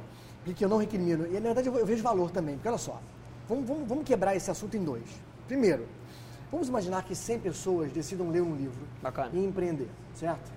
E dessas 100, 90% seja equivocado, como você citou. Sim. Para mim já valeu, porque são 90 pessoas, portanto das 100, 90, que não estavam estudando para o concurso, estavam dentro do escritório fazendo mais do mesmo. Sim. Elas aprenderam alguma coisa nesse erro. Sim. Então já valeu por isso. Sim. Mas, de fato, podiam errar de outra maneira, sem, sem, sem ter o seu sonho desconstruído pela realidade. Bacana. É isso, cara. Realmente, há, há, há um, há um, um, um sonho por trás que é criado por um conjunto de fatores. A imprensa ajuda, Sim. que cria histórias fantasi fantasiosas. É, não, só conta as de sucesso. Só conta as de sucesso. Esse é o maior viés que a gente É. tem, eu acho. Então, isso, então isso tudo é, corrobora com, com uma expectativa falsa. É uma falsa sensação de que ele pode ser o Elon Musk. E deixa eu falar mais ainda, não é só do que ele pode ser, é de como se parece essa jornada. Ah, sim. Cara, se você traduz a minha, a minha, né? cara, a minha semana de. Ah, cara, é- a minha semana de domingo, eu vou falar de domingo, porque eu trabalhei domingo inteiro. Sábado eu não trabalhei, que eu tive finalmente, depois de seis meses casado, eu consegui ter um sábado para reunir minha família, que eu não estava conseguindo, trabalhava todos os sábados. Então, by the way, essa é a realidade. Então, trabalhando de domingo a. Hoje é quarta? Sempre que eu é trabalho final de semana, sei. Quarta. Hoje é quarta. Então, de domingo a quarta, eu tenho acumulado, e isso não é saudável, isso abaixa a performance, não é desejável. Eu tenho acumulado, de domingo a quarta, menos de 12 horas de sono. Parabéns. É, isso não é legal, não. Isso não é legal. Você vai pagar esse preço aí em algum Isso, momento. isso não é não, e assim, e, e não, e não acho que eu falo isso com, com orgulho, não. Na hora que isso acontece na minha vida e acontece eventualmente, isso é uma falha minha de gestão. É a paixão que toma conta.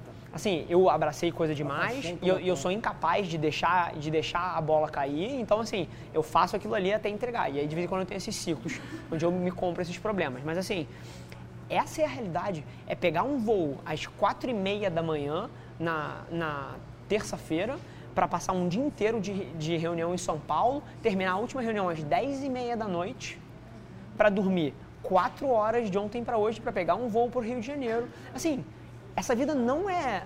Eu, e, aí- e aí que eu, que, eu, que, eu, que eu tenho, acho que o meu ponto final, que é você pode ensinar, você pode desenvolver competência, mas eu acredito que 90% das pessoas não vai ser feliz fazendo isso. É, então, mas o, o detalhe é o seguinte, e você comporta isso hoje. Isso é Sim. fato. Você comporta.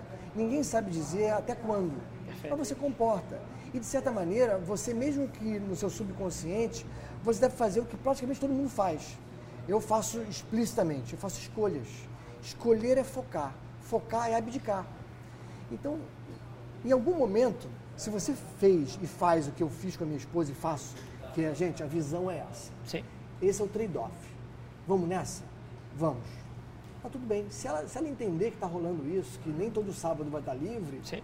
ela, e ela entender, cara, tá tudo lindo. Sim. Pode ser que haja uma, uma reacomodação, que ela já não ache tão bom por tanto tempo. Você mesmo pode ser que não descubra isso. Sim. Aí vocês vão reconciliar e dizer, bom, e agora vamos mudar. Eu já, já preciso dormir mais, porque agora Sim. eu estou bocejando na frente do cliente. Sim. Né? Cara, eu acho que todo mundo tem liberdade de encontrar a sua, a sua forma. Eu não, eu não te condeno, cara. Eu não te condeno por isso. Eu, eu- listei agora aqui várias coisas que eu estava assumindo há pouco tempo atrás. Eu não estou mais. Sim. Porque eu estou percebendo que eu tenho que reacomodar. Não, eu faço isso o tempo todo também. Esse é o segredo. Sim. Bom, voltando aqui para o ponto do da, da- inovação, importante.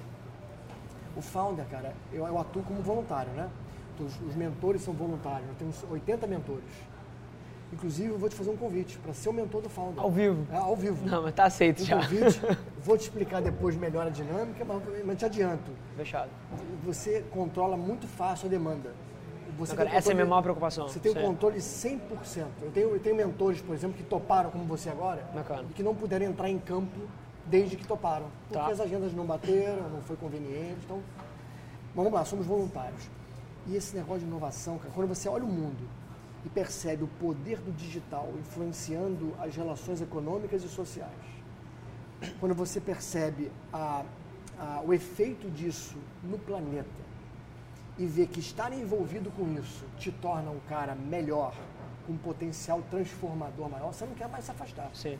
E aí, meu amigo, eu me tornei acelerador, mentor, investidor de startups através da Anjo do Brasil. Sim.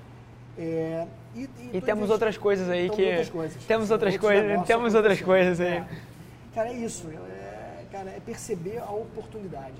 E na verdade, essa oportunidade, Rafa, não é minha, não é tua, é de todo mundo Todo que mundo. está aqui. Sabe Perfeito. por quê? Nós estamos vivos durante a quarta revolução industrial. Sim. Esse é o lance. E a única que quebrou todas as barreiras de entrada para você começar alguma coisa. É. esse é o grande lance. Nunca foi tão fácil. Nunca. E é muito difícil quando você está. Eu falei isso, sobre isso no TED. É muito difícil você ter esse olhar macro que você acabou de ter, que você teoricamente tem que dar um passo para trás e olhar para o todo. Mas é muito difícil você fazer isso quando você está no olho do furacão. Tá todo mundo aqui no meio dessa corrida, da sua rotina, e incapaz de dar um passo para trás e olhar cacete isso aqui que a gente dá por garantido agora, esse acesso no celular, essa facilidade de eventualmente criar uma empresa usando um Wix, usando um, pô, um plugin de um WordPress e subir num site e, e, e, conseguindo pô, escrever um blog no seu no horário depois que você sai do trabalho para começar a trazer tráfego. Assim, isso não era possível há 20 anos atrás. Muito louco, né? É muito louco isso. E hoje em dia a gente senta todo dia e reclama que não tem oportunidade, que o, que o país está uma merda. Mas assim, ao mesmo tempo que, que tudo mudou, nunca foi tão bom. Cara, nunca foi. Nunca foi. É, a gente está surfando o momento da exponencialidade, a hora que um clique faz você. Muda pum, tudo. Você porra, acelerar, você se tornar visível, chegar a cliente que você nunca imaginou. Perfeito. É surreal. É, é a oportunidade, é o momento, cara. Perfeito. O... E bacana, a gente. Acho que a tua história aí fecha um ciclo, assim, acho que foi uma das histórias mais interessantes já, já contadas aqui até agora, de coração. Acho de fato, a gente Legal. já tem, pô, sei lá, uma hora e quanto de conversa? Uma hora e quinze de conversa. O, mas eu, eu quis navegar profundamente vários desses temas porque eu sei que gera muito valor para a galera. Então, por exemplo, se a gente tivesse que mapear aqui em sites específicos que a galera gosta, característica de um empreendedor bem-sucedido, paixão. Ah, é. E red flags que a gente encontrou, incapacidade de aceitar feedback do mercado. É. Então, se adaptar ao, ao, contexto, cara. Ele tem que o tempo inteiro se adaptar ao contexto.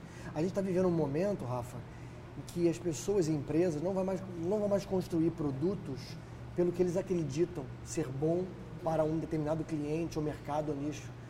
É, nós, estamos, nós estamos no momento da, da singularidade, os produtos vão ser feitos para cada um do jeito que cada um quer. Sim.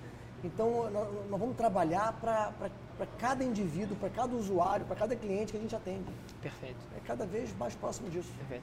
E assim, é muito engraçado a gente falar disso e, e eu vejo no seu tom de voz, no seu olhar, quando você fala de tecnologia, quando você fala de inovação, o olhar do viés otimista. Pô, sempre, né? Sempre. Às vezes demais, eu preciso confessar que é uma falha. Mas... Idem. Não, não acho que é uma falha, assim, mas, mas é, é, é um viés que dá um, uma percepção positiva para as mudanças. Porque ao mesmo tempo tem pessoas que sentam em mesas similares às nossas, em posições parecidas com as nossas, e olham para tudo isso com viés negativo. E olham para tudo isso com um ponto de vista romântico de como as coisas eram e como isso tudo destruiu a forma que eu fazia as coisas. E assim, e acho que uma coisa que eu sempre falo e que acho que você vai acabar corroborando é que bacana essas suas opiniões, esse viés pessimista, mas assim, a tecnologia não liga para isso, a tecnologia está vindo aí comendo tudo e ela não se importa se você gosta ou se você não gosta, então é quase que binário. Ou você escolhe olhar de uma forma otimista igual a gente olha, ou você vai ficar ranzinza e, e, e de mimimi e, e, se contrapondo a coisas que são inevitáveis, é, que não estão na nossa mão. Sem dúvida. Esse movimento não está na nossa mão, ele está acontecendo. E aí você escolhe entrar e olhar de uma maneira otimista, ou você escolhe ficar de fora e ser engolido Porra, e, é, sofrer de remorso é, da sua vida. É isso aí. E aí, assim, aproveitando o nome do programa, cara, Sim. é uma escolha em querer ser ordinário ou extraordinário. Perfeito. É isso. Perfeito. Porque o cara ordinário, ele, ele existe e não deixa nada, ninguém vai lembrar dele quando ele deixar de existir, ele não construiu nada que ele possa se orgulhar, ele... Então, essa é a diferença, cara. A vida, a vida é a mesma, o tempo que você tem de vida eu tenho. Talvez você tenha mais, porque você, você vai pegar ainda evoluções da, da, da ciência que vão prolongar um pouco mais. Mas Vamos eu vou até 120, cara. No mínimo. Então você vai para 140. Vamos lá. No mínimo. O Lucas pergunta o seguinte. Sensacional. Vamos para as perguntas? crescer Vamos. a empresa e executar no meio de tanta burocracia no Brasil. Quer mais uma água? Eu aceito, cara. Show. Obrigado. Então aqui, a, após aprendermos a, a funcionalidade disruptiva no, nos teclados mobile aqui, o, vamos para as perguntas. A galera, a gente selecionou aí três das melhores perguntas que o pessoal mandou para você e para gente, a gente explorar aqui. Filipão, o que, que você vai soltar para a gente aí?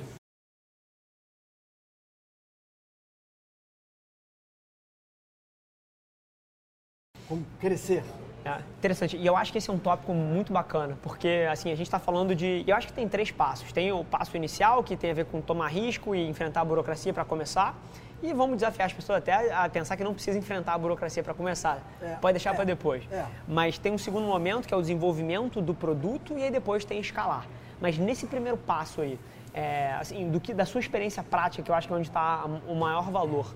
Como é que você, como é que você vê os empreendedores brasileiros enfrentando a burocracia e qual é o papel que você, que você enxerga nisso em termos de sucesso ou fracasso num negócio? Cara, pergunta bem, tem várias dimensões. Vamos Sim. tentar quebrar. Vamos lá. Primeira coisa, é, eu não acredito hoje em alguém criando um negócio que não tem um viés é, digital e que não esteja pensando no mundo, no global, para começar. É, então, a primeira coisa, o primeiro desafio que eu faço pro, pro Lucas, Lucas, né? Lucas, o nome dele? É o seguinte, cara, se você está pensando em um negócio digital, é bem provável que está pensando, e obviamente um negócio global, pô, por que você tem que montar empresa no Brasil? É a primeira coisa. Por quê? Você, você cria uma empresa fora do Brasil em quatro dias, cinco dias. Você vai ter um custo inicial é, mais alto do que se não fizesse nada, mas se você colocar todo o custo da burocracia brasileira no momento, é, isso vai se compensar. Isso é a primeira coisa. Mas vamos, dar, vamos quebrar então esse assunto em, em dois pedaços. Esse foi o primeiro. É questionar se para criar a empresa tem que ser no Brasil. Sim. O segundo é, e aí tem várias, várias eh, teses. Alguns dizem que a burocracia de montar um negócio, ela só deve existir depois que o produto ele acontece. Essa é a minha tese. né? Ele acontece. E tem, eu, eu gosto muito dela. É, é um trade-off, você vai ver que é um trade-off. Eu gosto dela, por quê? Porque enquanto você tem uma ideia e quer transformar essa ideia em um negócio, e você não tem o, o bo- bolso sem, sem, sem fundo, ou seja, você tem recursos limitados, Sim.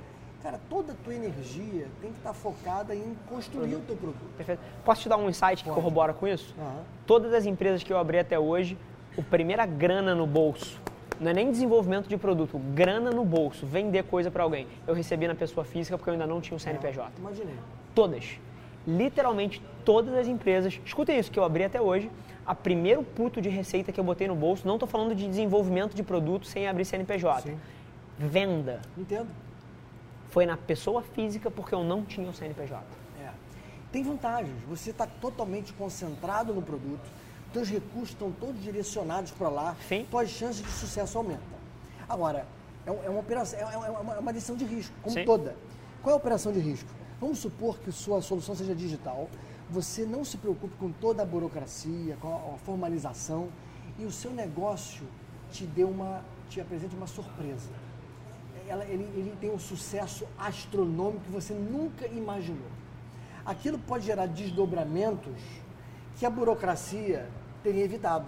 Sim. Como é que burocracia está falando? De criar uma, de abrir uma empresa? Estou falando também disso, mas estou falando de estabelecer uma, uma, um contrato com os, aço- com Social, com os sócios, né? um, Um partnership, acordo um, de um acordo de acionistas. né? Ah, contratos bem, bem redigidos com fornecedores, eh, proteção de marca, proteção Que vão te, domínio vão te impedir de escalar na frente. que vão te pedir. Perfeito. Assim, são, agora, eu não condeno ninguém que tenha tomado qualquer que seja a decisão, que, que seja tomar a burocracia agora ou não, deixar para depois, se ela tiver tomado uma decisão entendendo o que eu falei. Se ela estiver enxergando... Porque deixa de ser uma escolha. Deixa de ser uma escolha. Sim. De- é, é, se ela estiver tomando uma decisão de risco, aí tem tudo a ver com análise de risco, gestão de riscos. Se eu entender todas as implicações do lado A ou do lado B e escolher qualquer um deles, para mim tá valendo. Não tem É. problema nenhum. Genial. Tá? É isso. Show. Filipão, segunda.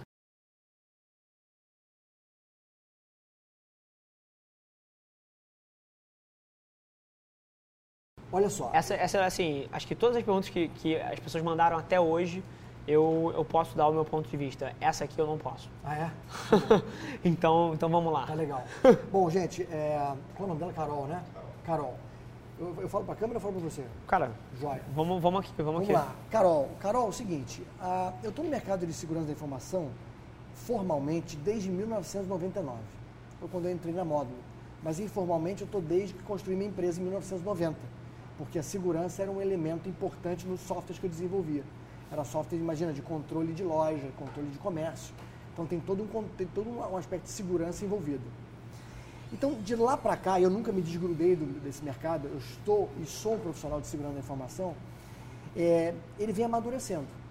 Como todo mercado, a maturidade ela é gradual. E ela é uma combinação de fatores.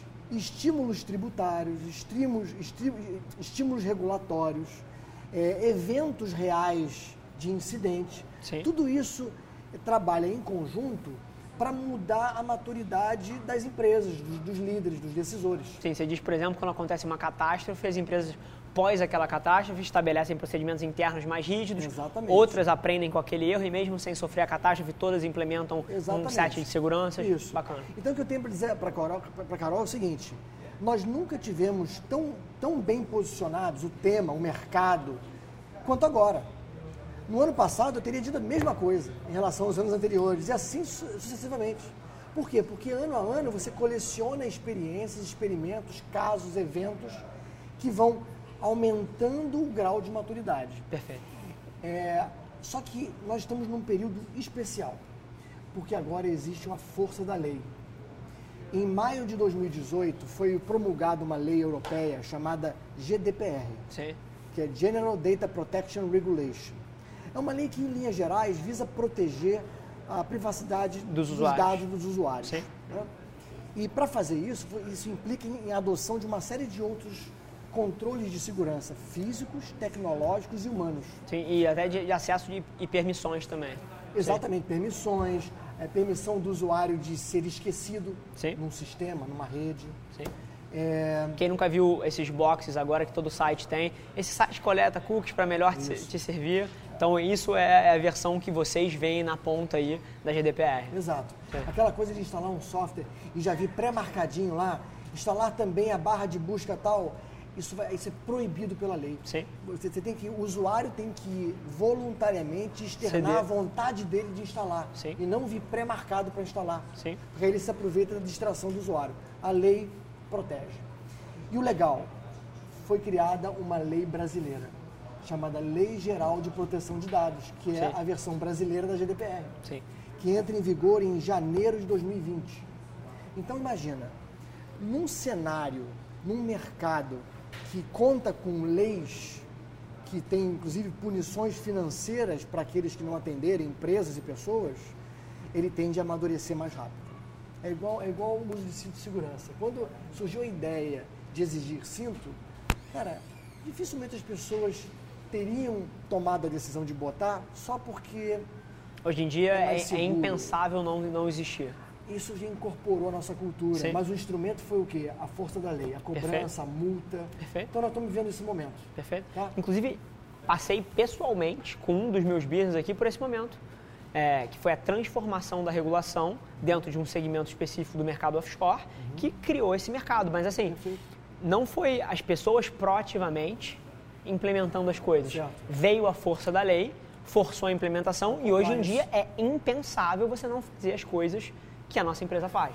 Então, exatamente o mesmo movimento. É isso, e por isso a importância, e é por isso que as grandes companhias de auditoria e consultoria do mundo, as Big Four, né? Sim. Elas só crescem, porque elas têm competências para orientar com a consultoria E resolver os competências problemas. para medir e, e- e- avaliar o grau de aderência às leis, aos regulamentos, sejam ah, de um país, de uma cidade ou até mesmo corporativos.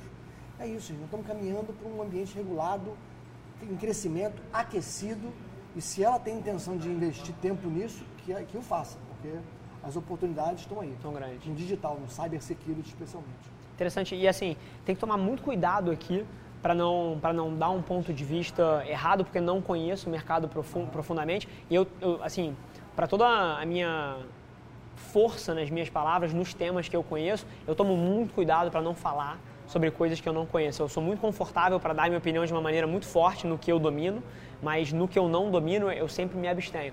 Mas assim, do ponto de vista do usuário, eu acho que eu posso falar da, da minha experiência. É, eu vejo cada vez mais empresas se preocupando com isso. Nas salas de reunião, por exemplo, eu estava ontem num- numa mesa redonda com um board de uma empresa grande brasileira e se falava nesses temas. Há dois anos atrás eu não ouvia. Certo. Há três anos atrás eu não ouvia com tanta recorrência. Hoje em dia você entra nas salas de reunião e esse tema está no quadro das pessoas, está no, tá nos post-its da sala. E há, e há quatro, cinco anos atrás a gente não via isso. É, mas o legal, sabe o que é? Eu que estou há tantos anos nesse mercado, Sim. eu percebo essa evolução de, de- do assunto virar pauta Só que ainda há um descasamento entre fala e atitude. Perfeito. Como em todo lugar, né? até no empreendedorismo. Um descasamento. É, não, o que eu vou fazer, o que vai acontecer, que eu li, que é assim, e aí a, a ação não acontece. Perfeito. É, é, é momento, é fase de maturidade, é isso mesmo. Interessante. Show.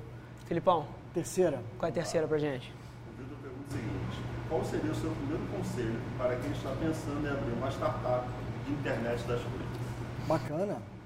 Bom, primeiro, primeiro conselho, ou melhor, melhor, primeiro feedback, foi uma ótima escolha. Tá? A, a, a internet das coisas, que pode ser traduzida de maneira simples como um dispositivo que torna esse livro um, um device que Dentro de uma processa rede dados, maior. Sim. gera e processa dados e que, portanto, estaria suscetível a ataques e gerando conteúdo para ajudar os negócios a entender melhor os usuários, Sim. Isso está se popularizando numa escala exponencial. A expectativa é que até 2040, minto, 2020, existam 50 bilhões de devices Conectados. Né? Sim. Então, boa escolha de startup. Agora, independente do tema, a melhor recomendação que eu posso dar para você criar uma startup é faz o dever de casa. Se submete a atividades de campo que vão, sem nenhum viés, te dar respostas. Muitas vezes respostas que você quer ouvir, ou seja, o, mercado se interessou. Na maioria das vezes, interessou, Mas também respostas que você não quer ouvir. E se você receber aquelas que você não quer ouvir, fique feliz. Porque ao recebê-las, você vai evitar gastar tempo energia e dinheiro numa direção que não, é que não parece ser a direção correta. Perfeito. Então, submeta a sua startup a um programa de pré-validação, de validação de negócio. né? Gaste tempo, invista tempo experimentando. Ah, Hoje em dia, experimenta. O livro é uma ótima fonte de inspiração, mas não tem nada melhor do que a experimentação. Perfeito. Inclusive, assim, eu acho o, o tema de IoT, aí já é um tema que eu tenho um pouco mais, um pouco mais de, de pulso. Né? O tema de IoT eu acho fantástico, só que toda vez que esse tema, e mais uma vez, hoje eu fiz uma live hoje de manhã e me perguntaram também se era tarde para abrir uma empresa de smart devices para home, né, para casa. E aí me fizeram essa pergunta. E aí eu acho que tem dois desdobra- desdobramentos. O primeiro é que eu não acredito que um, um nicho específico seja, por exemplo, ele escolher abrir uma startup em IoT seja o driver do sucesso dele. Assim, Perfeito. vão, vão ter Porque não, não tem um problema para ele resolver. Perfeito, Começar. perfeito. E, e, e, e além disso, ainda existe o fato de que a ideia, assim, cara, se você pergunta aqui ideias boas de negócio, quantas vão aparecer? Se a gente senta para tomar um café aí, vamos fazer um, um ideation aqui para ver quantas ideias de negócio saem. Saem dezenas. sem Mas quem é que vai executar aquela merda?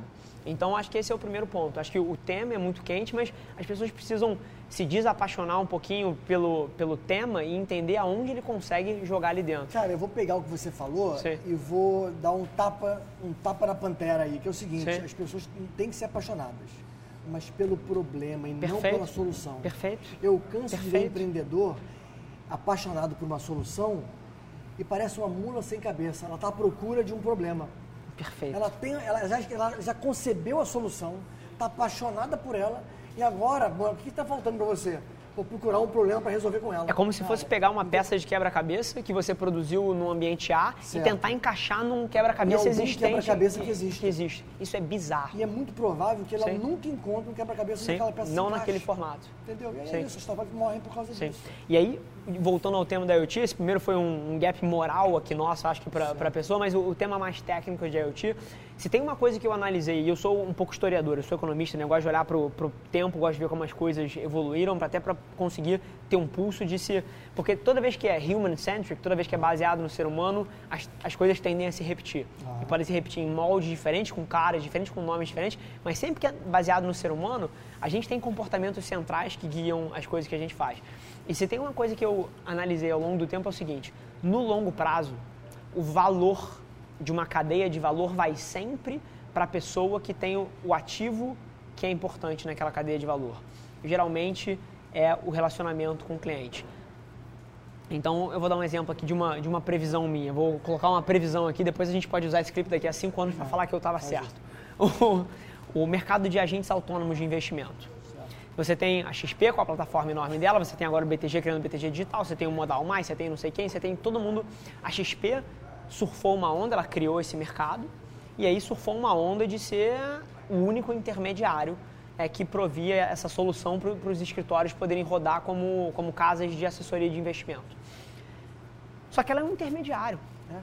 O relacionamento de valor dessa cadeia está na ponta dos agentes autônomos, que são quem conhece os clientes, que são as pessoas que, que desenvolveram o relacionamento, que tem o ativo que tem valor naquela cadeia. E aí qual é a minha previsão? Ao longo dos próximos 10, 15 anos, a, por exemplo, a XP espreme esses agentes autônomos porque ela tem o poder de barganha inteiro. Mas eu vejo ao longo dos próximos 10, 15 anos o poder de barganha inteiro migrando da ponta de quem tem a plataforma para quem tem o relacionamento. Porque esse cara aqui é um intermediário, ele não gera valor no relacionamento. E, e, e, plataformas podem se construir outras.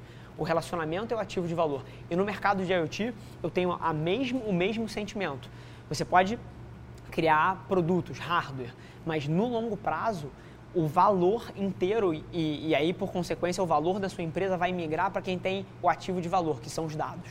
Uhum, perfeito. Então, nesse mercado, se você está querendo mexer, meter a mão em IoT, não vá para o hardware, não vá para software. Vá para algum ponto que permita você coletar, coletar dados uhum. sobre o comportamento das pessoas, porque é aí que está o valor inteiro dessa cadeia. Pô, Rafa, olha só, você vai se frustrar, porque você antecipou o futuro que vai acontecer. você falou cinco anos, isso vai acontecer. É, a, a, gente. É, é que tá, é que tá. Nós estamos, a sociedade está muito eufórica Com, com as novidades que estão surgindo. Perfeito. Mas elas não estão surgindo só porque só agora essas tecnologias estão presentes. É porque os que detinham os processos estavam confortavelmente fazendo velhas coisas, cara. É porque as startups vieram para mostrar que dá para fazer muito diferente. Eu pedi um cartão de crédito no Nubank há pouco tempo, eu gastei 15 minutos, tirei duas fotos com o meu celular e dois dias depois eu estava com o cartão na mão. Genial. Faz algum sentido você ter que preencher um formulário à mão? Você conectou, você, conectou, você conectou com o seu Facebook para aprovar? Não, não, não, com nada. Eu recebi um convite de um amigo. Bacana. Né? Aceitei, preenchi o formulário, duas fotos, uma com documento, outra do rosto com documento. Parabéns, seu cartão está a caminho. Dois dias recebi. E detalhe, eu tenho controle do limite. Quando eu dou meu, esse cartão para minha empregada, meu funcionário lá comprar uma coisa na feira, para não tomar muito risco e ela perder o cartão com um limite grande, eu vou lá e ajusto o limite.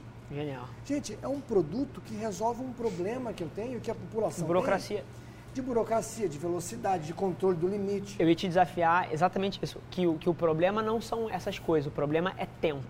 O que o Nubank, a equação que o Nubank resolve é a equação de te dar mais tempo, ele libera o resto tempo. É plus, mas o é resto tempo. é sim. O resto é plus. E toda plataforma que devolve tempo pra gente, o ser humano, se tem uma coisa que o ser humano valoriza é tempo.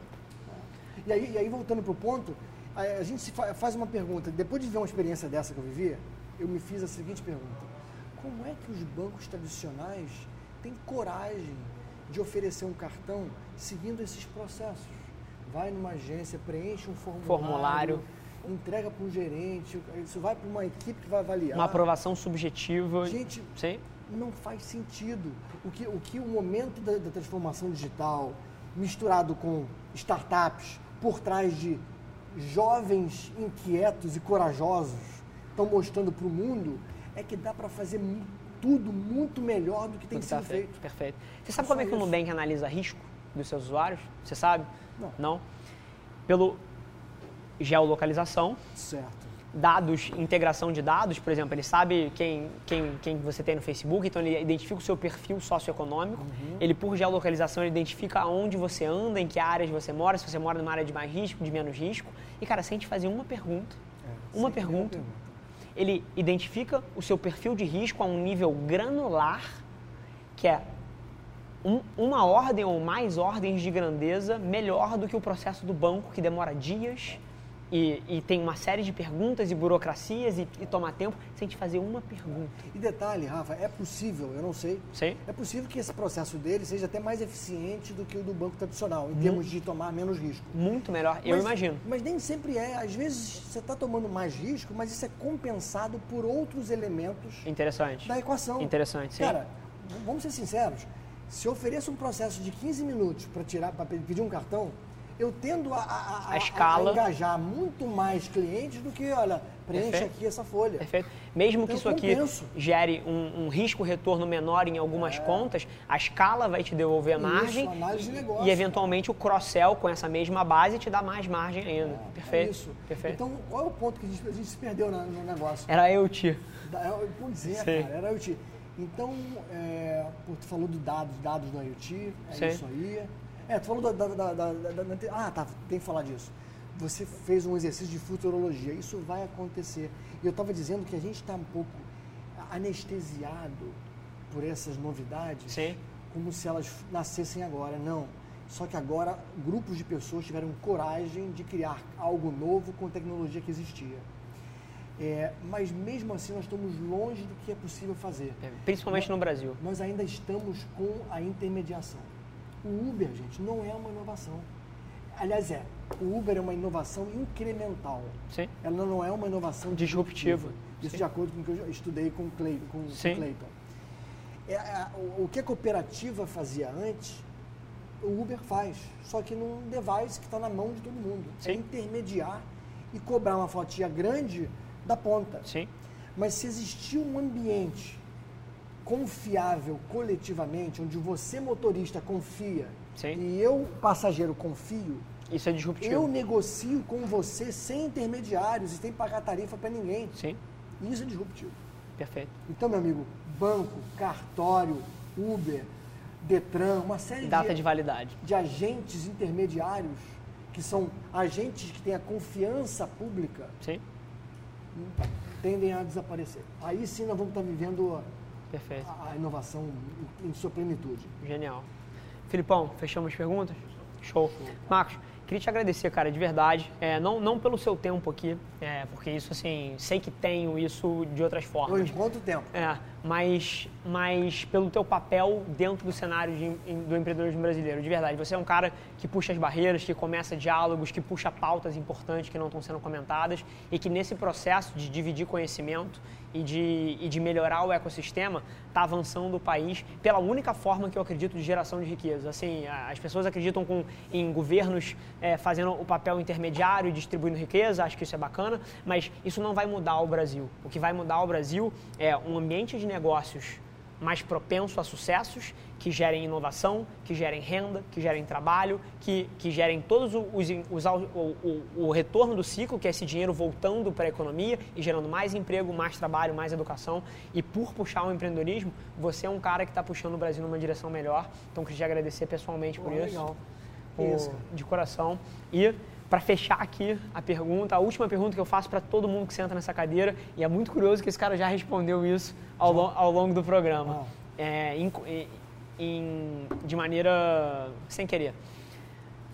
O nome do programa é Extraordinários. Então, todo mundo que senta aqui, eu peço para que essa pessoa defina o que é ser extraordinário. E assim, se tem uma coisa que eu aprendi ao longo de- dessa jornada, que a gente está 70 aí, 72 episódios já, é, é que cada pessoa tem uma definição diferente. Isso para mim é fascinante. Então, eu queria, nesse momento aqui, pedir a sua para você. O que, que é ser extraordinário, Marcos? Legal. Eu vou, eu vou, eu vou pelo lado mais, mais seguro e depois eu vou tomar risco. Maravilha. O mais seguro é ser extraordinário é não ser ordinário, Perfeito. Por Né? definição. por definição. Sim. Mas para mim não ser ordinário é você entender os limites de vida que você tem para construir algo que faça com que você seja, a sua falta seja sentida quando você não estiver mais aqui. Perfeito. Acho que é isso, cara. E aí cada um Genial. vai encontrar esse, esse o quê? Né? Quer dizer, eu sou um pipoqueiro. O que, que eu posso entregar é, durante esse meu tempo de vida para que quando eu não estiver mais aqui, as pessoas sintam falta de mim? Os ripples que você vai causar na, na Terra quando É você isso. sair. É um pouco é, filosófico, Sim? Mas, cara, me drivei poderoso. completamente. É. E, e, e, a- e amarra o que você me falou antes. Sim. Eu estou ajudando com um pouquinho, que é dividir um pouco o que eu aprendi, estou aprendendo, para fazer com que as pessoas entendam que elas podem fazer mais, Mais. por elas próprias. Genial. É só isso. Cada um entender o poder que tem dentro de si, cara, tá valendo. Genial. Marcos, mais uma vez, Camarada, super obrigado Um pela abraço. presença. Inclusive, o, colocar uma chamada aqui, a rede social que você está mais presente hoje em dia é o LinkedIn, né? Que eu te vejo, é o LinkedIn, eu te vejo sempre certeza, ali. Tô sempre Então, João, sobe tanto no começo aí do programa quanto no final, Valeu. as redes sociais do, do Marcos lá, ele posta muita coisa legal. É, pô, esse cara aqui tá sentado aqui hoje, mas senta com o Ricardo Amorim, senta com a porra toda. É um dos maiores expoentes brasileiros dentro do cenário de empreendedorismo aí, então vale muito a pena vocês se ligarem no que ele fala. Então segue o Marcos aí no LinkedIn, que ele posta, pô, sei lá, acho que todo dia quase você tem. Cara, um... eu tô mais devagar, tô, tô mais uh, seletivo, mas. É. Mas em algum momento já foi todo dia, porque eu lembro já, que a gente trocava muito cima é. É. Então é isso. Mas ele, porra, ele cara tá metido em tudo. Se você tem alguma ambição dentro do empreendedorismo, basicamente você tem que estar tá, tá ligado no que ele fala. Então, João, sobe aí. Se você esquecer de subir as redes sociais dele, eu te dou um tiro. É... Evoluiu.